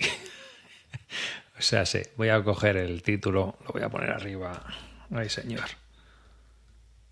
European Wargame Chain of Generosity. Lo digo en vallecano, ¿vale? Para que se me entienda. Oye, pues a mí me mola la idea de hacer algo para la muchacha flipada. A ver, Oye, funciona bueno. bien, ¿eh? Esto, lo único que a veces te toca algún chico que, que tarda más, que, re- que tú ves que renquea y que pone cosas que a nadie le interesan, pero se acaba desatascando la cadena. Sobre todo porque en esta cadena ha pasado varias veces que alguna vez ha fallado y, y la gente enseguida dice, no hay problema, no hay problema, yo quiero deshacerme de un par de juegos, ya pongo yo más. Porque bueno, aquí estamos todos igual, con colecciones enormes. Oye, pues es buena idea, ¿eh? Y se sortean cosas chulas, ¿eh? De vez en cuando hay alguna cosa que yo digo, voy a entrar por si acaso. Ya la faena es que los Wargames que tengo no, no me los quiero quitar, joder, esa es la historia. Entonces, claro, y aparte que los que podría quitarme son solo en castellano, algunos.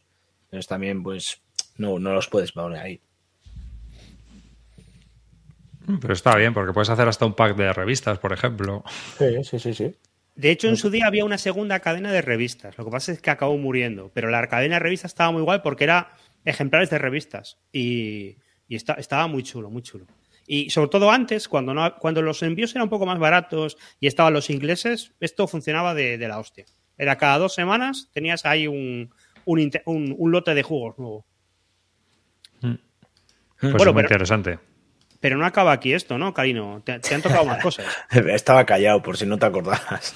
No, no. Eh, no me han tocado, no me han tocado. Esto, esto ya es. Han ya hablamos, han tocado. hablamos de cosas serias. O sea, eh, bueno, a ver, yo llevo tiempo detrás, desde la, bueno, las Bellota o antes de las Bellota incluso, llevaba detrás del Mogadiscio este. El, El- el lo Urban es Operations. El Urban Operation, llevaba tiempo detrás de este juego. Está inencontrable, parece que el año que viene se redita y bueno, pues estaba esperando, hablé con los de Nuts en las Bellota, ya me dijeron que sí, que se iba a sacar, pero que todavía iba, iba lento el asunto.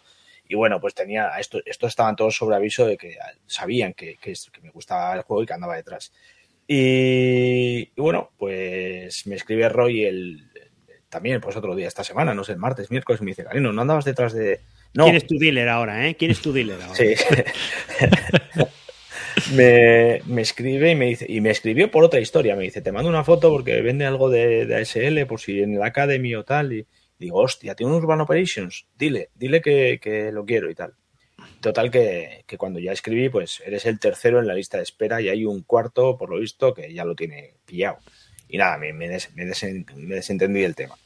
Bueno, pues eh, el primero cayó, por el motivo que sea, y todos los demás era gente eh, que lo buscaban para mí. Eran, eran amigos, de hecho, el que lo ha terminado comprando me lo ha regalado, era para regalármelo, tío. Eso es la hostia, me ha dejado, a mí me ha dejado roto, tío. O sea, la gente me, me quiere, tío, y me trata bien. O sea, es la hostia. No, no, yo encantado. Y fue gracias a Roy todo, tío. Sí, sí. Pues nada, viene tarde lo que bien acaba. ¿No? Sí. Oye, ¿y, y, y cómo es que se deshacía de tantos Wargames tu compañero? ¿O Es, conocido? es- es el típico que coge y juega y, y vende. Y vende barato, aparte. Hmm. Sí, porque era un buen lote. ¿eh? Había, había un buen lote ahí de juegos. Sí, que juega. Ah, ese es el chico este que los juega y luego los, los vende ya después de haberlos jugado y tal. Ya lo he visto. Ala, me lo he leído. A otro, Eh, ¿no? Nicolás, que nos escucha, Pues eh, eh, es así. Y, y suele ponerlos a, a- a precio barato. Por eso yo cuando pone una foto os la mando enseguida por si queréis algo. Hmm. Sí, pues es que no merece la pena. Bueno, hay cosas que sí, pero normalmente muchas cosas, pues yo que sé. Oye, aparte Calino se ha pillado uno de los juegos más buscados de- del mercado, ¿eh? Se ha hecho con un... También. Eh, sí. Eh, el Reclutant Enemies. Esto no fue esto también, pues. eh, ¿Quién fue? ¿Quién fue? ¿Quién fue? ¿Quién es tu también fue Roy. también fue Roy. Pero no fue, otra vez, no fue para mí. En el programa en directo dijo este eh, eh, Xavi Garriga, comentó en nuestro, nuestro programa que andaba detrás de una, de una copia. Entonces, Roy, el dealer de, de juegos, eh, me escribió y dijo, oye, dile a Xavi que lo tenemos. Y Xavi ya había conseguido otro por otro, le dije, pues venga, para mí. Y, y gracias también a Wargame AGP, que es el que lo vendía, que me ha hecho un precio cojonudo también y que fue muy bueno porque lo, me lo vendió creo que a 75 euros, pero lo subió, lo puso a 100 para que nadie se lo quitara. Y dos tíos se lo reservaron a 100. Sí, sí, es, que un juego que se vende, se vende muy caro, ¿eh? Claro, entonces, eh, ¿qué he hecho? Ponerlo yo a 150 ahora que ya me lo ha vendido a 75. no, hombre, no, no me lo quito, pero ha habido coña con eso. El tío me lo... Ya le dije, joder, véndelo, la hostia, véndelo, que no me importa, gana algo más, joder. Y, y no, no, me lo, me lo ha guardado.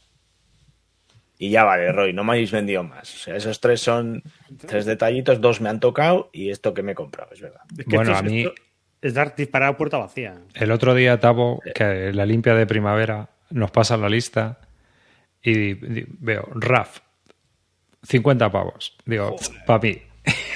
Es que, ¿cuál Digo, no sé, no sé ni qué ¿Ahora o versión. el anterior?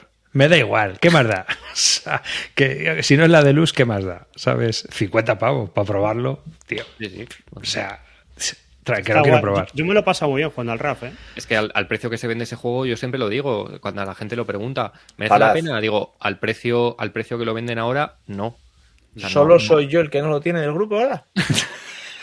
Ponle remedio. Pero. Calino, Calino, no te flipes. A ver, yo es un juego que voy a probar.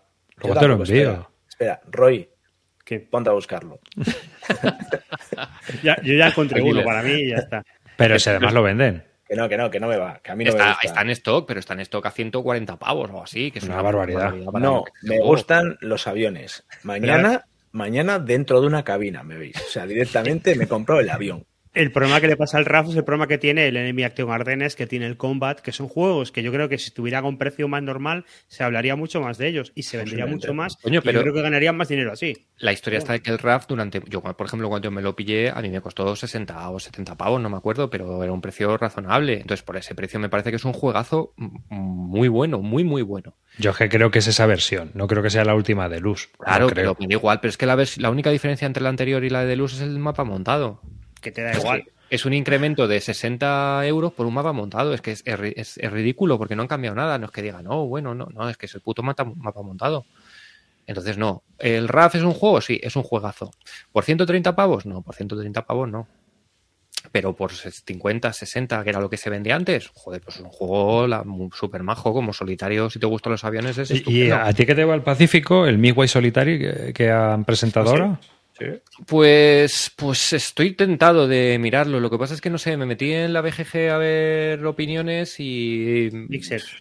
No sé, no sé. Mm, A ver, el problema de Decision Games es que es todo muy bipolar con esa compañía. Ya, Porque es verdad, eso sí. También te voy a decir una cosa. Yo me he dado cuenta de que hay mucho polla vieja, ya que estamos con la palabrita, amante de SPI, que le toca mucho los cojones que le cambien cualquier cosa a un viejo juego de ellos o que tal, y, y entonces ya lo ponen a parir y, y cogen y le dan un 1 simple y llanamente por el hecho de, de que es que eh, la portada no es la misma.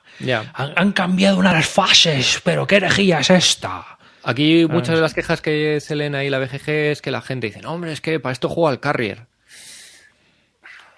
Ojo al claro, carre. Claro. Y- y- Carrier, y- claro. ¿Qué ha sacado más que Oka? Que va a sacarlo en castellano. No, es un, es un, es un pre-order, yo creo. No, no, no lo van a Es un preorden en el que te están diciendo que las reglas te las dan en castellano. Ah, Ah, bueno, bueno, pero no creo que sea una edición de NAC como No, tal. no, o sea, no, que no, la simplemente edición te lo dan es con la. Lo que pasa es que es verdad que el, el precio que. El, el- ha mandado un correo más que Oka y el precio pues era bastante. No sé si Sí. salía por 50 o 60 pavos. O sea que para. Los juegos de Decision además suelen ser caros. O sea que bueno. bien. A ver, pero esto es lo que hace. Es un juego de la World at War glorificado. O sea, con toda la de caja. Sí, sí, es una reluxificación de un juego de revista. Es que una de las cosas que hace Decision Games es que todos los años hace una encuesta y entonces pone unos cuantos títulos en la encuesta, hacen un formulario. Entonces la gente vota para ver qué hacen en caja de luz. Y entonces este es uno de los que salió en su momento. Tienen el de 1777 del Buchanan, está para salir, también en Deluxe. Mm. Mm. Ah, para, Mira, ese sí me llama más. O sea que. Eh, o el Sea Lion también, que salió en revista. Lo mm. votaron la gente para que saliera en, en Deluxe en caja. Por eso te digo que, que son. Digamos que la prueban la batería de juegos en las revistas y luego el que funciona o el que tiene más votos, pues lo sacan en caja. Adelante, claro. Hmm. No sé, tengo que mirarlo porque es verdad que el tema me mola y, además estoy bastante hippie ahora jugando al Pacific War y... Me estás fallando, llevas mucho sin comprar nada de aviones. Sí. Dice, dice, Paco que Buchanan no lo sabía, que no le avisaron de que, de que sacaron la versión en caja o de que van a sacar la versión en caja. A ver, es que, es que el preorden de Decision Games es muy raro, ¿no? No sé, no sé qué rollos se tendrán. A mí este me da la sensación de que es ser como un State of Siege, pero con aviones, ¿no? Yo también tengo la misma sensación, sí.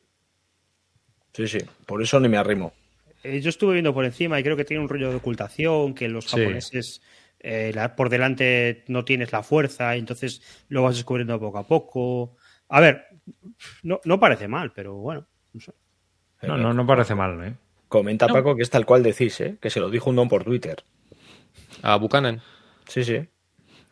Claro, no, es que, pero es que además tú te metes en el preorden de, de, Decision Games y no te viene información del juego ni nada, simplemente te viene el título y ya está. Van a sacar ahora una serie de juegos de, combates en el este, otro tema que no está nada trillado, y, no hay información, no se, no se ha visto ni, ni, una imagen, o sea, no hay nada de nada. Decisión. Es muy opaca. es muy opaca, sí, sí. Eh, o te metes en el foro de Consing War de. Por ejemplo, con, los juegos de Ghost pasa, o sea. O te metes en el Consing War de Ghost para ver de en qué están trabajando o no. No, tienes ni puta idea. Hmm, esos son muy, muy, muy rarunos. Bueno, pues yo ya te digo, me he pillado un, un RAF de estos, a ver qué tal, para probarlo, jugarlo. Pues un juguete muy, un juego muy majo. Bueno, y además es, es, es, como los juegos de Battlefield es un 3 en 1. Hmm. Al final son tres juegos en uno. O sea que... Hmm. Estupendo. Pues nada, ¿alguna compra más? en esta. ¿Tú, Roy, no te has pillado algo? Yo, he comprado euros últimamente. Están fuera de, del scope. ¿Y a qué habéis jugado? A ver, Calino ha jugado solo a lo que ha jugado solo. Al monotema. Pues sí, pero, pero, ya me estoy leyendo otras reglas. Ya estoy, ya estoy saliendo un poquito. No, no saliendo, pero estoy viendo que ya puedo jugar esto una o dos veces por semana y ya he empezado a darle a otras cosas. Hmm. O sea que espero que en los próximos capítulos ya tenga algo que aportar. Frío, ¿tú qué tal las partidas al, Pacific War? Pues mm, bien, lo que pasa es que, a ver, yo de momento, mi interés, o sea, de lo que estoy haciendo es, eh, bueno, el, Pacific War, para la gente que no lo sepa, eh, la edición nueva, no sé si la antigua era igual, porque yo no la he visto. igual. Trae una cosa que es muy chula, eh, que es una especie como de, bueno, pues un paz de camino de enseñanza para que tú puedas ir aprendiendo un poco las mecánicas del juego. Pues un juego denso, juego con un montón de mecánicas. Y entonces, pues tiene, tiene tres tipos de situaciones, que tiene, tiene lo, lo que se llaman enfrentamientos, engagement, que trae ocho, y básicamente lo que te propone son situaciones muy determinadas de un momento fijo, pues simplemente pues el ataque a Pearl Harbor o la, eh, un ataque en Birmania. Y cada uno está pensado para que eh, enseñarte un trocito de reglas. Pues una para la parte aeronaval, un nuevo pequeñito de la batalla de la isla de Sabo para que veas cómo, cómo se cascan los, los barcos, eh, otro para que veas cómo funciona los, la gente en tierra. Entonces te propone ocho escenarios sobre los que ir jugando para ir poco a poco introduciendo reglas. Entonces se te hace bastante fácil. Eh, no tienes que leerte, pegarte la, la chapa del manual entero. Y además, de hecho, trae un manual solo para que cubre los engagement y los combates donde viene solo lo que vas a trabajar en, esos escenarios. O sea, que ni siquiera tienes que leerte el manual completo, sino que es un, manual más, más reducido. Por lo cual se hace mucho más fácil el, acercarse. Entonces, de momento no he pasado de los engagement, que son sencillos. He Mm. jugado seis ya, me faltan dos. Y, la verdad es que, bueno, pues eh, vas cogiendo soltura con las reglas y vas viendo un poco cómo funciona el juego. Y en cuanto termine con los dos engagement que me queda, pues pasaré a empezar a jugar las batallas. Las batallas ya, eh, digamos que ya no son situaciones tan puntuales, sino que ya tienes que aplicar un core un poco mayor de reglas. Aún así, no siguen siendo las reglas totales, ¿vale? Sigue siendo un subconjunto pequeño, con lo cual eh, me ha gustado mucho cómo está organizado para que para que te puedas ir eh, metiendo en el juego sin tener que meterte la, pach- eh, la, la pachada de las 60 páginas que, que trae el juego. O sea que estoy en el camino de aprender y la verdad es que me está, me está gustando. Lo, lo que veo me mola, me mola bastante. Eh, el único problema que le puedo ver es que es verdad que no es un juego para jugar en solitario. Eh, entonces, bueno, eh, estamos montando una partida en el club. Si todo va bien, en un par de semanas, me parece, vamos a empezar a jugarlo.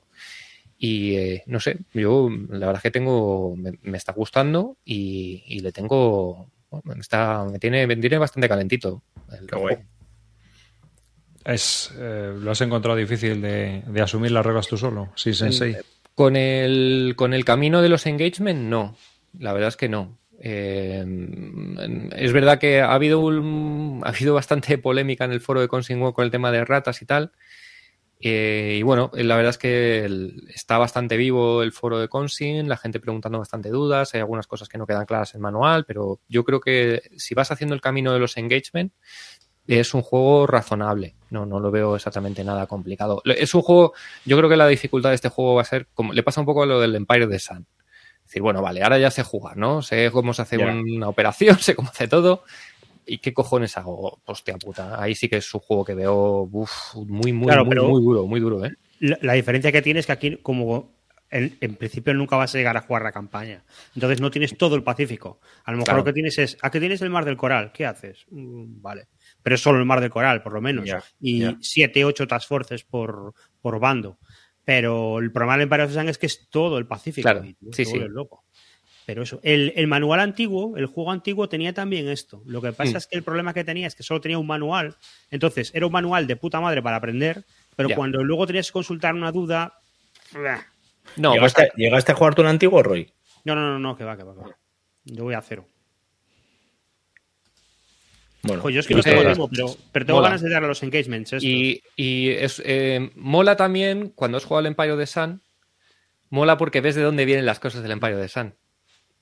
Eh, se ve muy claramente cómo el Empire de Sun fue, el, después de que Mark Herman hiciera este juego, dijo, ¿cómo puedo hacer que la gente pueda jugar la campaña? ¿no?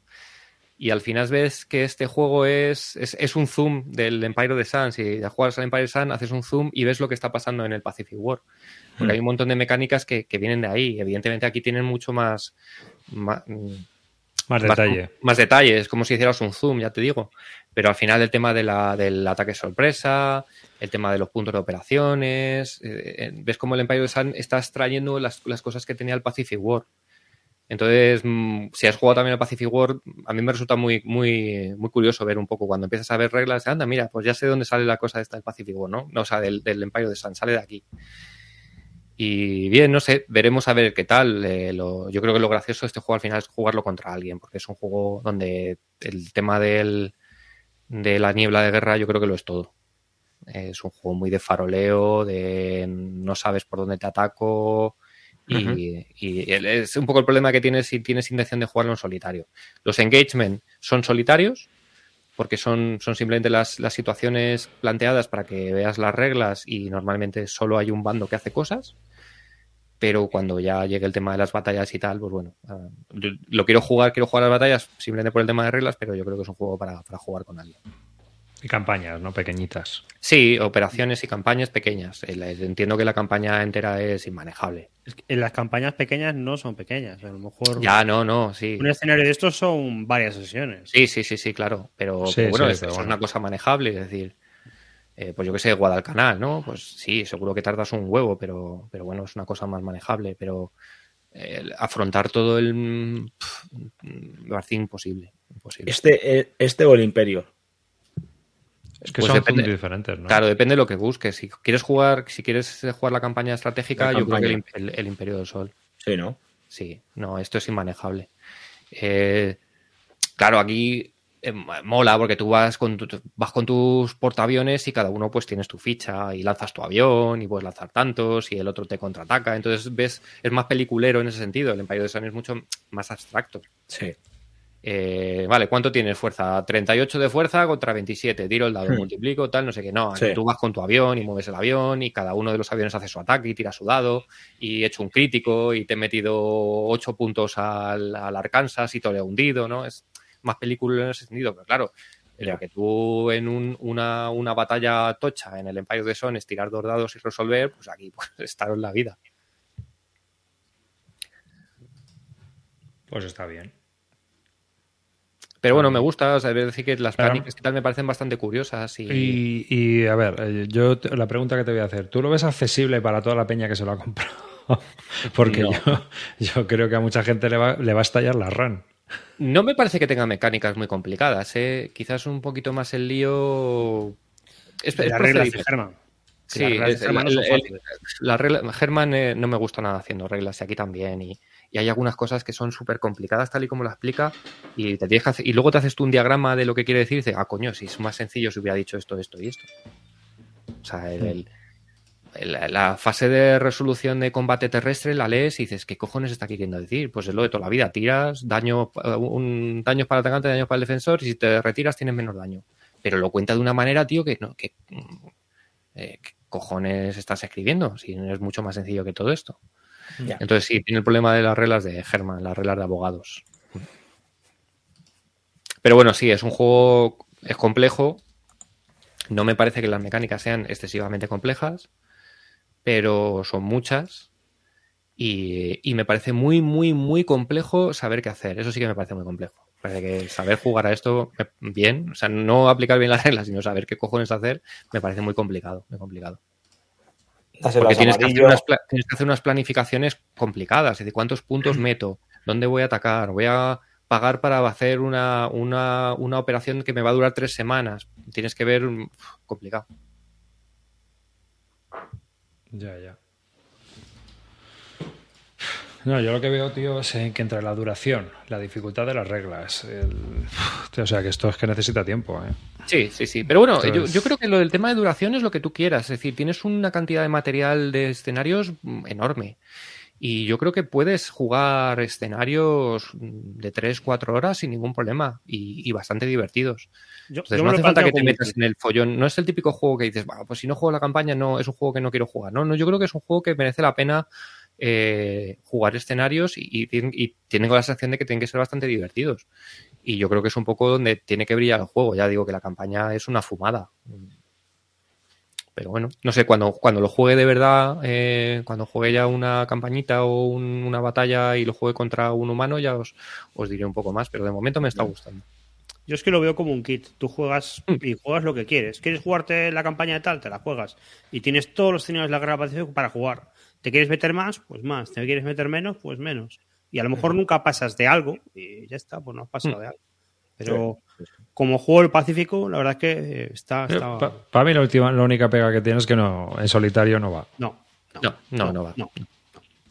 Es que tiene unos rollos de ocultación muy chulos. Porque a mí esa historia de que me voy acercando y yo no sé, porque lo sabe el defensor, si le estoy haciendo una emboscada, si me está haciendo una emboscada, o si en realidad voy a hacer un ataque sorpresa, o si es un enfrentamiento normal. Y eso Claro, es que eso, joder, no sé, a mí me da el saborcito del, de la guerra del Pacífico de tal de, hostia, ¿qué viene ahí? ¿Qué cojones viene ahí? ¿Viene un crucero ligero o viene la, la Kido Butai con seis portaaviones? ¿Qué hago? ¿Le mando algo? ¿No le mando? ¿Me quedo aquí? ¿Me voy por detrás? O sea, es- ese rollito yo creo que es lo que le da la gracia al juego. Y tú vas mandando aviones todos los turnos para ver si, si le. Claro, entonces, venga, voy a ver si te pillo, tiro el dado. No, no, no he visto. O, o he visto un poquito de información, ¿vale? El nivel de información naranja. Eso te quiere decir que te, te digo, eh, solo te digo cuatro barcos, o te digo solo tal, pero no te digo qué barcos son, ¿no? Tienes Hostia, eh, entonces, ¿qué hago? Ya sé que viene, pero no, no, no me ha dicho que tenga con ningún portaaviones, ¿no? Incluso luego el combate naval, el combate naval, por ejemplo, mola porque tú vas sacando, sacas cuatro barcos y se pegan y no sabes qué hay. Siguiente ronda. ¿Me quedo a luchar o me piro? Hostia, no sé lo que hay escondido. Venga, me quedo a luchar. Y de repente te saca cuatro acorazados y dices, me cago en. Entonces yo creo que eso está... El, cada fase de combate, por ejemplo, tú apuestas a si quieres ir a corto alcance. a- eh, me parece muy chulo el faroleo. Yo creo que si le quitas eso es un juego que no... no mejor no. Bueno, estaban comentando en el chat del, del, eh, del Fierce of Fire, no, joder, del otro, el, el, que hizo el japonés este que ahora lo ha publicado Phalanx. Fire, Fire in the Sky. Sky. Fire in the Sky. Que ahora... Ese lo podrías comparar con el Empire de Sun. Es sí, una próxima sí, es la estratégica. Pues es, es más sencillo todavía, ¿no? Es bastante más sencillo, ¿no? Sí. Yo creo, no lo he jugado, pero por lo que he oído hablar, yo creo que sí debe ser un poco más sencillo que el Empire. Es más sencillo. Es más sencillo. Lo único que, bueno, pues es un juego más japonés, más minimalista. Hmm. Pero, en fin, que también tendrá sus complicaciones porque obviamente eh, a nivel estratégico es, es, lo que hay. Pues nada, nos quedan dos. No sé si Roy quiere hablar alguna cosa. No yo, yo, puedo, yo, yo estoy jugando en solitario, no estoy pudiendo jugar a nada, pero con gente sí. Si queréis, puedo hablar de del Brother J Unity, que he jugado dos partidas, precisamente del tema que hablamos hoy. ¿Eh? Entonces, si queréis, le doy. Vale. Eh, pues eso, eh, un colega se lo, se lo pilló y, y, hemos estado jugando un par de partidas. Y, y, hombre, bueno, había dicho yo alguna vez por ahí que no iba a jugar a este juego porque a mí me daba rollo y tal. En realidad, yo lo que había dicho es que a mí, a priori, un juego de guerra moderna no me interesaba. Era un, hostia, esto a mí no me tira. Pero si el juego es bueno, pues oye, mira, yo lo juego. Y la verdad lo he jugado y el juego está muy bien. Es, es muy divertido. Eh, ¿Qué tiene? Bueno, pues esto es un juego de la guerra de, de, Yugoslavia a tres jugadores y que se basa bastante en el tema del Patch of Glory o, ese tipo de juegos, o el, o el Barbarossa. O el Cruzada de Revolución. Tres, sí, o Cruzada de Revolución. Son tres bandos, eh, el serbio, el croata y el bosnio, y la coña principal es que el, el, serbio empieza pegando mucho y el croata y el bosnio se van haciendo más fuertes a medida que, que, va jugando la partida.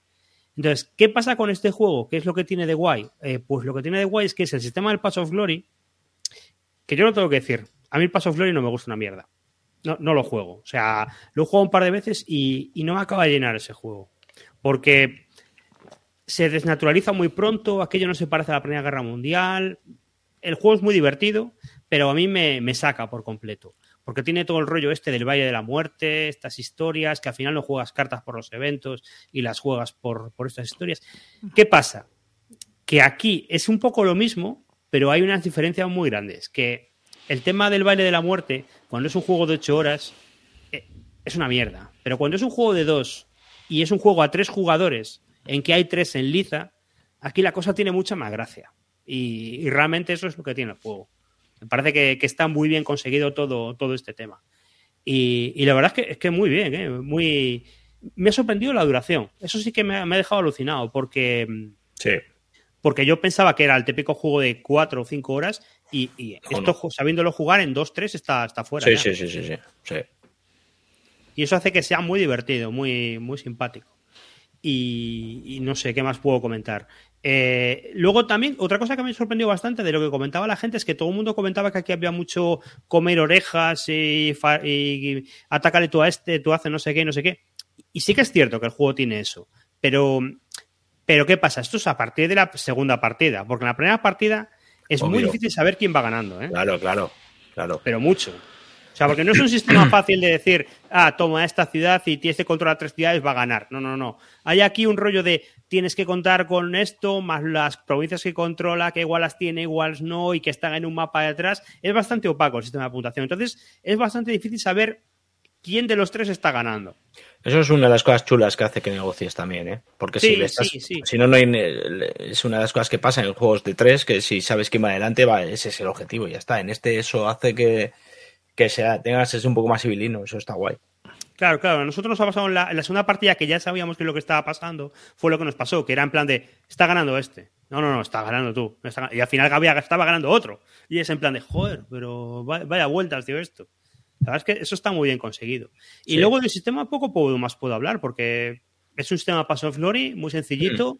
fichas iguales, hay una baraja de Early War y de Late War, pero tampoco hay mucha historia de combos ni de cosas así, porque porque no, no da para que la baraja lo haya. Eso me, das, me saca de quicio, lo de que tengas que hacer combinaciones de no, primero no, tiene que salir esta, luego la otra y luego la otra. No, aquí no hay nada. No. no. Qué rollos. Hay dos o tres cartas que tienen referencias unas a las otras, pero poquita cosa. Eh, y no sé, ¿qué, qué, qué ha pasado en vuestras partidas con, con, con la capital? Porque a nosotros. Sarajevo. Con Sarajevo, Yo solo, he visto caer Sarajevo a los serbios una, una única vez. Yo, yo lo he visto ya también. Y eh, normalmente eso suele quedar, en mis partidas por lo menos se suele quedar dividido. Sea, Yo, yo, yo generalmente siempre he visto que Sarajevo al final siempre no suele estar dividido, se intenta retener el máximo tiempo posible para no dejarle que las fuerzas salgan de ahí lo mar- y estén ahí apuradas todo el tiempo que pueda ser, pero, pero termina siendo siempre eh, pues, pues eh, del mismo bando, no, no, no, no suele haber, no suele caer. Yo no he visto caer nunca. yo una de Si las- sabes, si sabes jugar, ¿eh? si no sabes jugar puede pasar cualquier cosa, pero si sabes Ya, ya, jugar al claro, juego... Y una de las quejas que he oído de este juego, y no la comparto en absoluto, eh, es que he oído a gente hablar de que el, de que el serbio gana siempre. Y, y yo desde luego no tengo para nada esa sensación. De hecho, no sé, yo creo que he jugado seis o siete partidas y yo he visto victorias de, los tres bandos. Sí, lo que pasa es que el serbio, bueno, pues eh, tiene al principio de, al principio sí todos no saben jugar, creo que es el que más boletos tiene para ganar. Sí, sí, cuando juegas no, porque es verdad que Claro. al principio, por ejemplo, tiene que haber uno, el, el, el bosnio y el croata tienen que tirar un Tienen poquito del carro juntos, Sí. porque si no el, el- el serbio se los come, ¿no? Pero bueno, en cuanto, yo creo que en cuanto juegas una partida, la siguiente ya sabes cómo va ese tema sí, y ya no, el serbio me parece que no lo tiene nada fácil. Sí, Pero hay, sí. hay un tema también en el juego que es que está el tema este de las, de las represiones de, de la, De la OTAN. del, del tema de La la OTAN. OTAN. Entonces, si el serbio lo va conquistando todo, hay un momento que le empieza a bombardear y aquello pierde. es un- Claro. Sí, sí, sí, pero bueno, No sé, sí, no, me, no me lío las reglas. A mí me parece que es un juego que está nivelado, ¿eh? Yo no podría decir ahora mismo cuál es el bando que tiene más posibilidades de ganar. el triunfo, el triunfo para mí de este juego está en lo que representa, en que es un juego muy rápido y sencillo, que no tiene una explicación de más de un cuarto de hora, que se empieza a jugar directamente sobre la mesa y que con eso tienes un enfrentamiento muy muy nivelado, con tres facciones que son muy reconocibles y con un, un teatro de operaciones que a todos nos viene a la cabeza. Entonces creo que estas tres cosas unidas en un juego sencillo, rápido y con un tema tan interesante hace que el juego ahora mismo pues, sea uno de los mejores juegos de cartas y, y más recomendables, incluso para gente que no juega juegos. Sí, como dice Alberto, el triunfo de este juego es que es jugable. Sí, Tal es, cual, ¿eh? es- es que es un juego que en dos horas, dos horas y media, si sabes jugar, lo has jugado. Tal Y cual. a juegos a tres Wargames no hay, de esa categoría no hay mucho.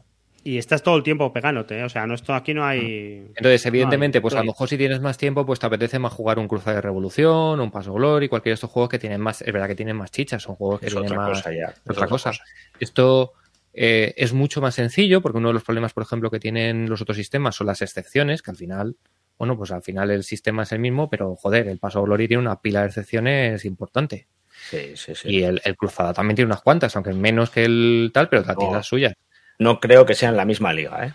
Por eso, por eso digo, pero aquí estás simplificando mucho, es mucho más sencillo. Son cuatro rondas de cartas y, Hmm. y es que te lo pules en un rato. Entonces, y, Claro. y- y- y es para tres. O sea, yo creo que al final esa combinación es lo que la hace ganadora. Y Yo este- además este- tiene, este- tiene partidas esto, ¿eh? No. Yo Tiene, llevo tiene, dos tiene. y estoy diciendo, bueno, la segunda partida, a ver quién me toca y a ver cómo planteo yo todo esto. Y es de estos juegos que lo coges dentro de un año, lo Y sacas a mesa y, y vuelves a jugar sin Sí, problemas. Sí, pero las reglas no son que, que tiene, no llega a las 16 páginas, yo creo. Sí, Sí, yo sin ir más lejos, la última vez que juegas un- una partida lo he jugado con David, con Gentilhombre, el diseñador de Cruzada, y salió encantado. Era su primera partida, quería probarlo, quería conocer el juego y, y él mismo salió encantado. Le gustó mucho lo que, cómo lo hace. No es fácil, ¿eh? Un juego para tres, fácil, rápido. O sea, creo que hacer esto no es nada sencillo. Además, yo creo que es rejugable porque es verdad que eh, como no juegas todas las cartas, no soy el típico CDG Sí. en el que das la vuelta al mazo, aquí hay Sí. muchas cartas que no salen. Y hay muchas cartas que son importantes. A lo mejor no, no te entra, pues no, no te entran los musulmanes, los, los, los mujahidines. O sea, entonces es verdad que cada partida eh, puede ser distinta simplemente por las cartas que te han ido tocando. Hmm. No es como otros juegos que simple que hay esa estrategia como el Path of Glory y tal, la estrategia de renovación del mazo, me voy a quitar las cartas más bajas para que me queden tal, porque sé que ya sé las que me van a tocar en el siguiente turno, porque me he descartado. No, aquí es es que ya está, o sea, te ha tocado 4 y 4 y a tomar por culo. Y no, tiras, claro. tiras, no, y, y hay muchas cartas que, que no, que no han salido. Oye, y una cosa muy chula que hay que decir, ¿eh? Eh, Me meteré todo el tiempo con compas, pero aquí la producción es impecable. Sí, sí, sí, Es sí. una de las cosas incomprensibles de Compass. Que hagas esto Y luego las otras mierdas. Pero es que esto es impecable, es tablero montado, fichas gordas, todo clipeado, precioso, eh, muy reconocible todo, buena usabilidad, perfecto. Eh, coges el juego y le tienes que dar varias vueltas para decir esto no es de compás. Sí, es verdad, ¿eh? Sí. Y además, bueno, NAC Wargames lo ha anunciado, que lo, que lo va a sacar en español. me, parece, un acierto, sí. A mí me parece también un acierto, porque es un juego que es accesible y jugable. Así que. Esto, sí que es un acierto, sí. Así que vamos, golazo. Este es el gol, ¿no? Hoy podemos el gol del programa, sí. El gol del programa. No es gol porque la gente, yo creo que lo, si no, lo, habéis jugado, yo, llego tarde a jugarlo. Esperas, a, la edición de NAC, pero, mm. pero si lo tenéis en la balda y no lo habéis jugado, dadle una oportunidad porque no os va a costar mucho aprender a jugarlo y lo vais a pasar bien. A mí sobre todo es eso, que dura tres horas, tres horas y pico. Eso, eso me mató porque a, mí el tema del Paso of Glory es que me desespera porque son ocho horas, la, guerra se va por otro lado que no te esperas, entra Italia. en guerra y te viene bien y eso es un... ¿Dónde están los puntos de victoria? Bueno, y, que es a tres, que es que no hay muchos juegos a tres. María. Pero el María también es largo, yo no lo he jugado, pero me parece Seis horas, tío, cinco o seis horas. eh. María es un pepino como la coba de un ciprés. Triumphant Tragedy. Triumphant Tragedy. Quartermaster Cold War. Pero el no, de no, no, no, salen muchos, ¿eh? Churchill. Hombre, Churchill, joder, sí, ahora van saliendo más, pero hace échale, hace cinco años no había. Porque tenían un problema y es que normalmente era quién va primero, pues a ti te, te, atizo, ¿sabes? Entonces, eso en un Time of Crisis pues puede valer, pero en otros tipos de juegos pues se carga el juego. Sí, exclusivamente a tres no. Luego hay partida o juegos que sí tienen escenarios. Hmm. Eso ya es otra cosa. Sí, bueno, luego hay muchos juegos que haces el apaño de pues dividirte bando, ¿no? El típica Normandía de venga, unos ingleses, otro americano y otros los, los alemanes. Claro, yo, hoy hablas tú, Calino, pero bueno, como entremés, el, en el que yo estuve probando de, la serie esta de Die Weltkrieg, esta de el Tannenberg, que estuve probando el escenario introductorio, lo estuve probando en solitario y estuve leyendo al Marcos Stumper, el que hace las reglas de ah, OSG que es un fanático de la serie esta también, de la Primera Guerra Mundial. Y el tío decía que una forma de jugar muy divertida este escenario entre tres es que uno juega de alemán y otro y los otros dos juegan de rusos, pero juegan con cada uno con un ejército distinto, el ejército del norte y el ejército del sur, ¿no? que atacaron eh, hacia Königsberg y no pueden hablar entre ellos. y dice que te partes. Eso es lo que pasó históricamente, que no se claro. y les fue lo que les dio la victoria a los otros. Claro, claro. Dice, dice, y es la manera más representativa de hacer el escenario realista. Porque decía la gente, no, es que, ¿cómo equilibras el escenario? Dice, lo mejor es jugarlo a tres. Dice, y, que los dos rusos no puedan hablar. dice que te partes. Digo, bueno, pues, pues, tiene que estar interesante también. Porque es un escenario que se acaba en una tarde, así que se podía probar también, a ver si, si mola. Bueno, cuéntanos, eh, Calino. Otro día hablo yo de la serie esa. Le voy a dar otra partida y ya vengo con dos partidas, que ya es algo. Calino, cuéntanos tú lo de Assassin que decías. Ah, ¿quieres que hable de la serie Sí, sí, ya con eso terminamos. ¿Pero la estás jugando ahora? No, no, ahora mismo no estoy jugando, la, he jugado un montón, o sea que estoy... Bueno, si quieres hablo yo de un poco de esto desde la Primera Guerra Mundial, como tú creas. no, hablo, porque además ahora están dándole, están jugándolo, están enseñando el sistema y creo que es un momento bueno eh, para hablar de esta serie. Eh, la serie Eagle son cuatro juegos, eh, comparten reglas, pero en función de si son de, Fallen o tal, que tienen un pequeño eh, apóstrofe en el nombre, pues son de, tiene una pequeña diferencia en reglas. Yo he jugado a los dos que están disponibles ahora mismo, que son el ICNI y el Cuatro Horas. Los dos comparten el, grueso de reglas. Eh, los diferentes son Austerlitz y el Waterloo. Y, el ICNI y el Cuatro Horas, pues lo que, lo que lo que tiene el juego, así hablando un poquito ya de, eh, yendo, yendo a lo particular de lo que viene a ser esta, esta serie, es que son unos juegos napoleónicos muy sencillos, bastante accesibles, bastante sencillos, muy bonitos, muy chulos, y que tienen unas reglas eh, bastante curiosas, bastante particulares, en las que eh, tú empiezas jugando, bueno, tienes escenarios pequeños en los que esto que os voy a explicar se obvia, simplemente te enseña a jugar con unidades y utilizas las caballerías, las artillerías y las infanterías, y luego ya tienen eh, reglas añadidas y que es como el juego al completo, en el que tú empiezas la partida con muy, poco, muy poquitos cheats en el mapa, ¿vale? Esto además luego os lo puede certificar eh, Roy, porque este año en, Galicia, cuando estuve con él, le, hice una pequeña introducción a la, serie y vi un poquito lo que, lo que os voy a explicar ahora. ¿no? El juego lo que hace es, eh, con seis cheats, pues intenta representar el grueso del ejército avanzando y en un pequeño mapa tú identificas antes de hacer esos movimientos a dónde va la orden de ubicación final de ese ejército, ¿vale? Por ejemplo, tú eliges a Napoleón y dices que Napoleón va a terminar, su cuerpo de ejército va a terminar a determinada distancia, ¿no? Donde él está, a 15 hexágonos, dirección yo que sé dónde. Una vez que ese, ese contador, ese cheat que tú estás moviendo, repito, un único cheat a ese espacio, puedes volverle a dar una otra orden de ubicar en ese espacio otros tantos hexágonos de distancia, ¿no? Esto hace que en ningún momento sepas eh, hacia dónde va quién, y además, dentro de esos cheats que tú estás moviendo, esos pequeños contadores, hay unos cuantos que son dummies y que se rigen por las mismas reglas. Tú en el pequeño mapa sabes hacia dónde van las unidades de tu rival, pero en ningún caso sabes quién está representado en el mapa grande. Entonces tú vas moviendo pequeñas unidades, pequeños contadores de cheats hacia una ubicación y terminarán encontrándose con los, con los contadores del, del jugador rival. En el momento en que esos contadores se encuentran, se despliegan los dos ejércitos. Esto es muy guapo, es muy guapo jugarlo con esta manera. No tiene, tienes una niebla de guerra total, no sabes dónde te puedes encontrar, puedes intentar dilucidar dónde es tu terreno más eh, propicio o más interesante para poderte defender mejor, pero claro, aquí influyen muchas cosas, influye hasta dónde vas a llegar, influye cómo va a venir mi rival y sobre todo el encaramiento en el que tú te encuentras con ese cheat va, va a determinar todo el despliegue de ambos ejércitos. Por lo tanto, no es lo mismo encararle de frente que desde el flanco izquierdo, que desde la parte trasera, que, porque todo tu frente se va a desplegar en ese momento de la misma, con unas reglas de despliegue, pero desde la, ubicación en la que tú has accedido a romper al cheat de tu, de tu rival. ¿no?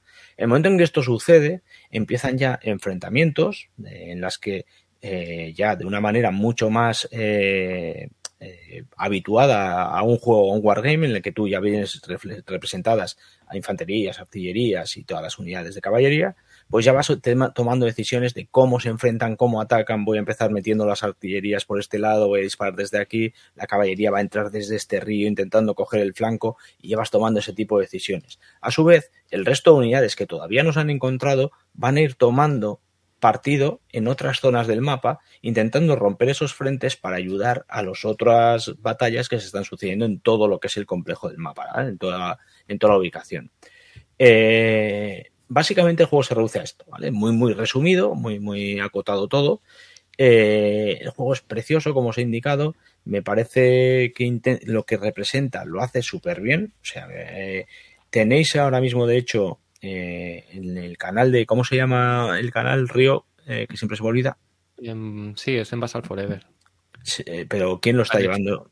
lo ha hecho... Mm, no lo Mesa de Guerra. Mesa, Sergio de Mesa de Guerra, sí. Exacto. Sergio de Mesa de Guerra está enseñando a jugar este juego. Están jugando eh, dos bandos enfrentados con, pues no sé si son 16 jugadores en total, 8, 8 contra 8. Cada general lleva una unidad. Esto se puede jugar muy bien de esta manera en mesa. El juego está planteado y tiene una, una forma de juego en la que cada jugador solo lleva un general y va tomando las decisiones por, esa, por ese general. Y el juego trae esta opción. Eh, evidentemente lo que está haciendo eh, Sergio, pues al final está intentando meter al máximo número de gente posible para que todo el mundo aprenda. Entonces, claro, tanta gente no sé si es lo óptimo, yo creo que no. Pero bueno, os sirve de referencia y están jugando todos los miércoles por la noche. Por eso me interesaba hablar hoy de esto, porque al final es un juego que ahora mismo está en boga, está esta gente dándole un poquito de, repercusión y para que todo el mundo sepa lo que se puede encontrar. Me parece que las partidas las, las tienen subidas al YouTube de, de, mesa de guerra, ¿no? Sí, creo que sí. creo que sí. Entonces, eh, a todos aquellos que estéis interesados en algo que tenga que ver con napoleónicos, creo que de, lo que de lo poco que yo sé de napoleónicos y de lo poco que yo he indagado en ellos, esta es una de las mejores series para entrar en, esto.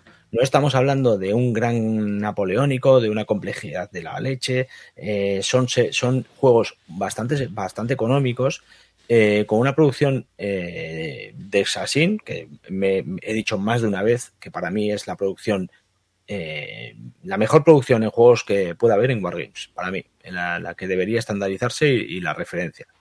Y cosas que no que, chocan un poco y que Roy también me va a dar la razón, que el momento en el que se encuentran estas, estos generales, estos dos cheats, de repente hay un parón de cojones en la mesa.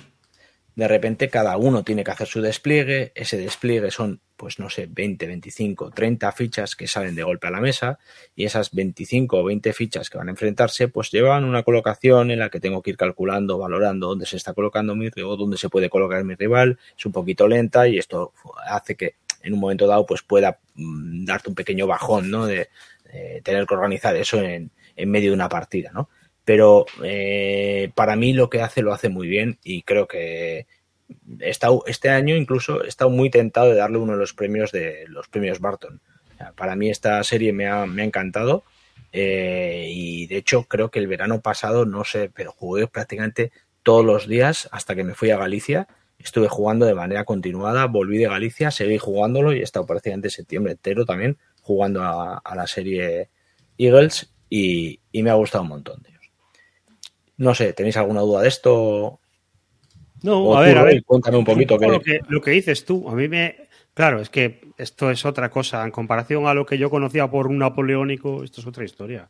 Eh, counters claros, eh, todo sencillito, todo bien, bien colocado, producción de Exasim. Y luego lo que tú dices, que todo el tema este de las fichitas, que tú vas moviendo fichita, fichita por el mapa y al final tienes cuatro fichas.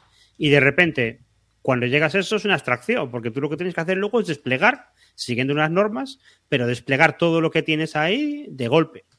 Y, y luego aparte hay cartas, si hay eventos, si hay historias, o sea, está, está bien. Sí, está bien. Sí. Yo si jugara a Napoleónico jugaría esto. O alguna vez me he visto tentado de pillar alguno, pero es que no, no le voy a dar. Pero me parece que, que oye, que, que, que me pasa siempre con Exasin. Cada juego que juego de Exasin digo, vaya Sí. mierda va a ser esto. Y luego digo, ah, no, no, esto está muy bien. Esto está muy bien. sí, sí, sí. A Me ha ver, yo- callado la yo- boca tres o cuatro veces Exasim. Yo me bajé hace poco las reglas. Algún día hablaremos del GOS resalido. que, madre mía. Y, y, a ver, yo no lo veo, yo no lo veo tan accesible. No, Son no, 36 yo no páginas de reglas. Como No. dice Calino. Porque luego no las reglas de combate son difíciles, ¿eh? Sí, Yo, sí. quitando, quitando las caballerías, es que hay una, eh, las reglas de caballería eh, responden de diferentes maneras y es la única regla que hay enrevesada, ¿vale? Saber cómo responder con ellas. Pero, vamos, que una explicación de este juego no debería irse mucho. ¿Cuánto tarda en explicarte este juego? No, no, a ver, es jugable, es jugable. Yo creo que es del Pero- nivel del Tenkatoitsu, un poco, para que la gente se Esa haga línea. Sí, sí, Sí. sí. Sí, pero no es. Pero el Tentacoichu No. tampoco es un juego facilillo, ¿eh? Bueno, pero es que, claro, yo lo comparo, no lo estoy comparando con otros juegos, estoy comparándolo con otros napoleónicos. Dime un napoleónico que sea más fácil que este. No, el- el de- difícil el- es fácil, ¿eh? La serie es esta de Días de Gloria. El Juice de Glory, sí. Los de. Son 12 páginas de reglas. Y los de Zucker, sin las reglas a mayores, el Apolio en las battles es muy fácil. El único problema es que es un coñado porque estás haciendo el 3 a 1 y no te puedes mover y estás trabado en combate todo el día. Eso es el problema. Pero, pero esto es más complicado. No es nada inasumible y, es, y son No jugables. sé, no sé, yo 32 creo- páginas de reglas tiene. Sí, sí. Pero están bien, están bien. Sobre Sí, todo sí, son yo, claros. yo vi que estaba muy bien, que estaba ¿En muy esas, bien. ¿En esas 32 no están también los escenarios? Que yo sepa, no lo sé, yo creo que no. Yo te diría que sí, ¿eh? ¿Alguno habló del Juice de Glory la, la- el programa pasado, no? Yo- yo tengo- sí. uno. Sí. No, vienen ejemplos. Realmente aquí son veintitantas páginas, o sea, 28 sí, sí. páginas. Bueno. 28 páginas. Lo, eh, lo que sea. Pero bueno, pues podéis tener razón. Igual yo tengo un recuerdo, no sé, lo vi accesible, no lo he visto nada de. A mí no me parece tan accesible. A mí me parece sea, nivel como- medio. Yo me he leído las reglas, he jugado algún escenario para ver un poco cómo respira. No he jugado con el tema de los ocultos, o sea, simplemente yo he desplegado y me he pegado de leches. Y me parece Reglas- un nivel, medio, o sea, como el Tenkatoitsu. O sea, me parece que Reglas de la escala- serie, 32 páginas, perdona que te interrumpa, y No, no, no. reglas del juego, 20. O sea que es, un escalón por encima de un Command Color o de un España 20. Hmm. Hmm. Que por cierto, ha comprado Decision Games la, la, todo lo de la serie Napoleonic 20. Ah, sí. ¿Ah? Están preparando 50 títulos. Pero uno tras otro. ¿Los van a vender en casetes en las gasolineras o qué? Un quinqua, quinqua pack. Creo que van a hacer quad de esos, ¿sabes? Y están, están preparando un montón de juegos de, de Napoleonic 20. Es verdad que en una cajita te meten cuatro o cinco juegos tranquilamente. Mira, por ejemplo, ¿no habéis jugado a Napoleonic 20? ¿Cómo lo ves en comparación a esto, Calino? No he jugado a Napoleonic 20. Mucho más sencillo. Es mucho, más, mucho más, sencillo, ¿eh? mucho más sencillo. O sea, yo viendo las reglas, o sea, yo es que. Yo sí he jugado, yo he jugado a Napoleonic 20, he jugado a los de España 20 y he jugado a Gena. Y es mucho más sencillo que, que esto, mucho más. Sí, y muévete, el combate, eh, que si ahora columna, que si ahora no. Creo que tiene distintos tipos de combate, quiero recordar. Y luego tenías, a ver, estoy mirando así las reglas por encima. Ataques Pero no es, por ejemplo, yo. Que no, es, eh, que no es complejo, no es un GOS, pero que. No, tiene y en, ¿eh? napoleónicos, es que claro, es la batalla. Sobre todo, es el, tema de que, no es no es enrevesado, no es una cosa que tú te vuelvas loco. Una vez que lo entiendes, tiene todo ah. mucha lógica, porque si tú juegas la batalla o. Claro, es que los, grandes totens un poco napoleónicos pues son la batalla y los de OSG, ¿no? Hmm. Y claro, pues esto es más, sencillo. Más sencillo. Esto está por debajo. Y luego el Día de Gloria es para, para mangurrianes como yo, o sea, que son 12 páginas. Ahí, ahí me he metido yo, 12 páginas de reglas. que es lo que voy a probar.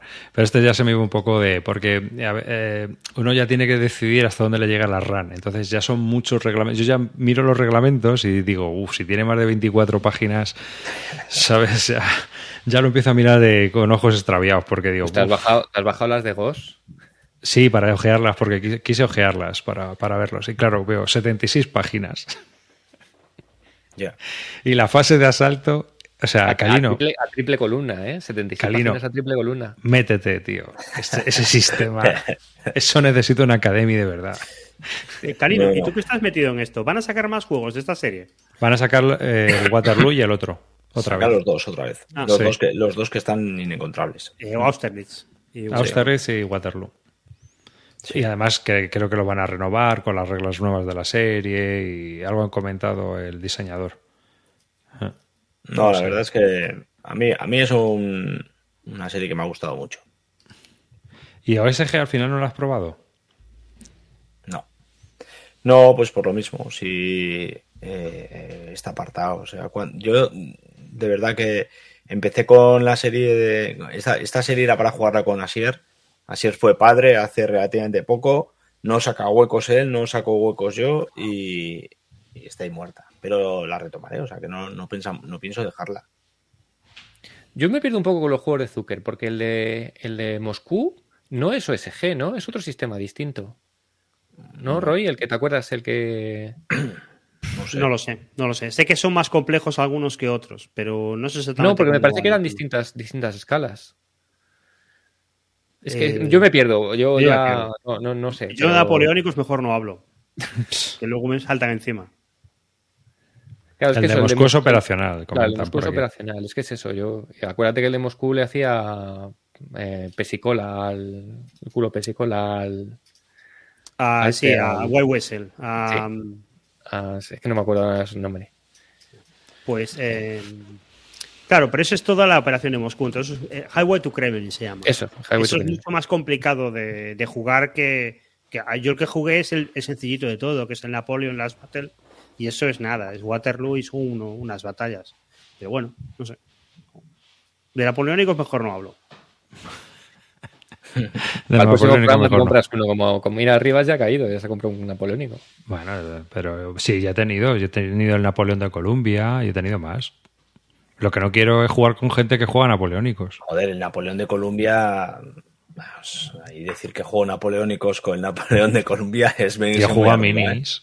Y tengo el Blucher de minis también por ahí. O sea, de juegos tengo alguno, ¿eh? Pero bueno. El, si el tema va más un poco por el... A ver, a mí lo que me cabrea de los, de los napoleónicos es que la gente que juega napoleónicos porque le encantan los napoleónicos son un puto coñazo.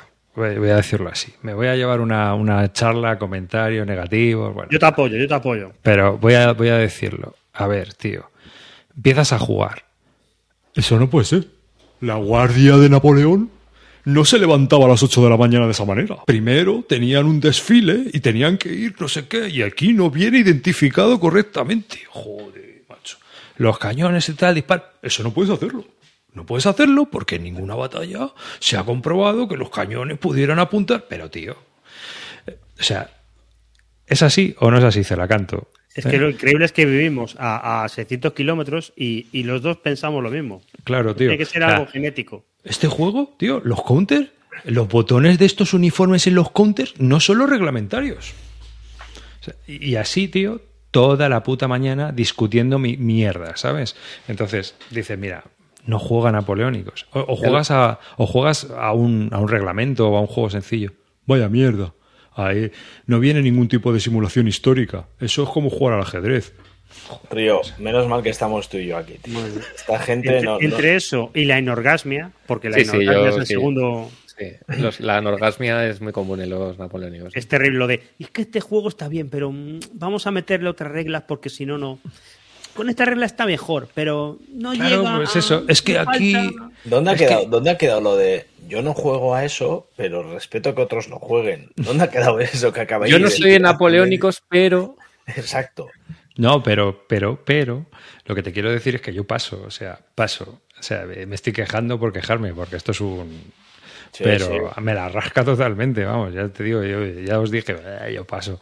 Pero es verdad, o sea, lo de las reglas, OSG.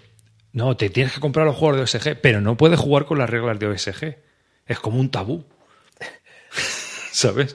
Porque es que eso, eso, eso no es lo oficial. O sea, esto es peor. Mira, Tu jugador de Wargames napoleónicos favoritos es una mierda. Es que, es que es muy divertido, porque es peor que lo del ASL con el capítulo A, ¿no? O sea, la turra que os anda con el capítulo A, seguro que no es nada con lo del Marcos Stumper este, el pobre hombre, el que está, que es muy interesante seguirle también en la BGG y en Cosing War. Y, y tío, Capítulo A. facho, Sí, sí, he llegado a soñar con capítulo A. Claro, tú has soñado Creo con que- el capítulo A, pero es que este. No, es que, tío, parece que hay que hacer una posición para jugar un napoleónico, coño, Creo según las normas establecidas. creo que a la Bataille le pasa lo mismo. Que si no, María Luisa, no, que si 25 aniversario, no, es que yo cojo María Luisa, pero le meto el no sé qué del oficial, ¿no? Es que, o sea, Dejad a los chavales que le metan ahí a María Luisa y a lo que les toque. ¿Qué más os da, chavales? Pues eso, si a mí me la rasca, pero por eso te digo que yo paso de eso. Me dicen que yo juego mal. ¿Que ¿Juegas mal? Tendrás que asumir que juegas mal para un tío que está, lleva 40 años sabiendo que hoy era el, el cumpleaños de la sobrina de la hermana de María Luisa. Pues A ver, que la mal. última vez que me metí a discutir estas cosas me dijeron, esto que dices está muy bien, pero léete estos libros. Y yo dije, ¿Me tengo que leer estos libros para poder entrar en esta conversación? Perdona, perdona, perdona. No, nunca más. Bueno. nunca más. un saludo a los jugadores Un saludo a todos los napoleónicos. Os quiero, chicos. Pero no juguéis conmigo.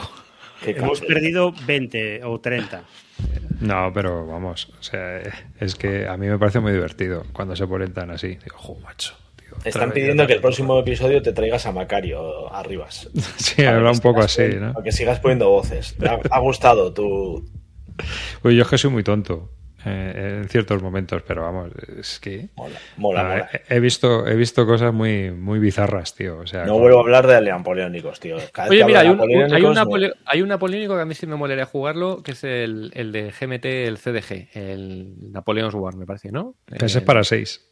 Claro, sí, ese, eso- ese sí eso- que me, mola- eso- ese me molaría eso es jugar. antinapoleónico, porque Eso es antinapoleónico, tío. No se parece a, los- a la. No hay la primera coalición, no hay la segunda. Esto no. Pero tiene pinta, no sé, cuando he visto a gente jugarlo y tal, me- me- no sé, me parecía bastante cachondo el tema de las alianzas y todo eso. Claro. Bueno, pues. Es que tú imagínate que vas a jugar a grandes campañas de, de, esta, de la Guerra Civil Americana y te empieza a decir Alberto, no, no, pero primero te, a ver, te- hay que venir uniformado. ¿Sabes? Que eso, pero que eso no es así, cabrones. Que no, que, que no, que no. Que habrá alguno, Está habrá rodeando alguno. mal. Está rodeando mal. Eh, Stonewall nunca hubiera hecho eso. Claro, claro. O sea, Habrá jamás. algún napoleónico que vaya a caballo a trabajar. Lo normal no es eso. Pues lo increíble sabéis. es que viviendo a 600 kilómetros, los dos nos hayamos encontrado con lo mismo. Y contábamos las mismas anécdotas. Lo Porque mismo. tenéis los dos un único amigo y ese amigo que tenéis es el mismo. Habéis jugado con el mismo por Basal. Eso es. Oh, macho. No, no, en serio. eh, los reglamentos napoleónicos yo todavía no he encontrado a nadie que esté contento con alguno. Ya sea de juego de mesa o de juego de mini. Y bueno, ya si te metes en los juegos de minis, ¿para qué vamos a hablar? O Bueno, sea, eh, el próximo invitado tiene que ser un jugador de napoleónicos. favor, a tomar por por favor. culo. Y que venga disfrazado de Napoleón, por favor. Que venga como quiera, pero que venga aquí a, a restaurar el orden. eh, el pero honor vamos de- a ver, Calino. Si hasta tú te equivocaste con las sillas. Ni un episodio sin hablar de mis putas sillas. Si te hubieran visto y hubieran dicho, esas sillas no son reglamentarias. El, Claro, día que les, el día que les encuentre un uso, vais a cagaros. será otro Oye. día. Ojo, ojo con, los, con las cagadas de Calino, que en las Bellota había alguien con las pinzas de Calino. Me parece que era Wargame AGP, si no lo recuerdo. Estaba con las pinzas de, de, de dos metros. Sí, sí, sí. Ríete tú de una sarisa de macedónica, macho. Pues con, esas, con esas mesas puedes tú estar jugando en esta mesa un juego y a la vez en de allí. A ver cuántas veces puedes hacer eso. Pero eso lo veremos otro día. Así que nada, un saludo a todos los que habéis seguido este programa en directo. Un saludo a toda la gente que juega Napoleónico y, y se pueda sentir ofendida. Lo siento, no era mi intención ofenderos, pero de verdad, ser. Si sois fanáticos de los napoleónicos, por liberar un poco de presión, hombre, que no pasa nada. Y bueno, un saludo a toda la gente que nos escucha off- offline, es, pasando al perro, o yendo a correr, o en el atasco del coche. Hala, hasta el próximo programa. Dale, Cali. Bueno, chavales, que busco desesperadamente a la persona que jugó a los napoleónicos con Arribas y con Celacanto. Si, si está escuchando este programa, por favor, que, que se ponga en contacto conmigo que queremos entrevistarle. Un placer, chavales. Nos vemos. No escucha Bisbélica. Río, Pues nada, chavales, un placer. Otro día aquí. Eh, pues nada, eh, también un saludo a los jugadores napoleónicos y a todos los que les gusta jugar la conquista contra los taínos. También que nos dice baja, hombre. Roy. Vaya día que llevamos hoy. Bueno, que sepáis que la mujer de Karino me ha bloqueado en el móvil para que no, no siga hablando con él de juegos. Y con esto nos vamos. Chao.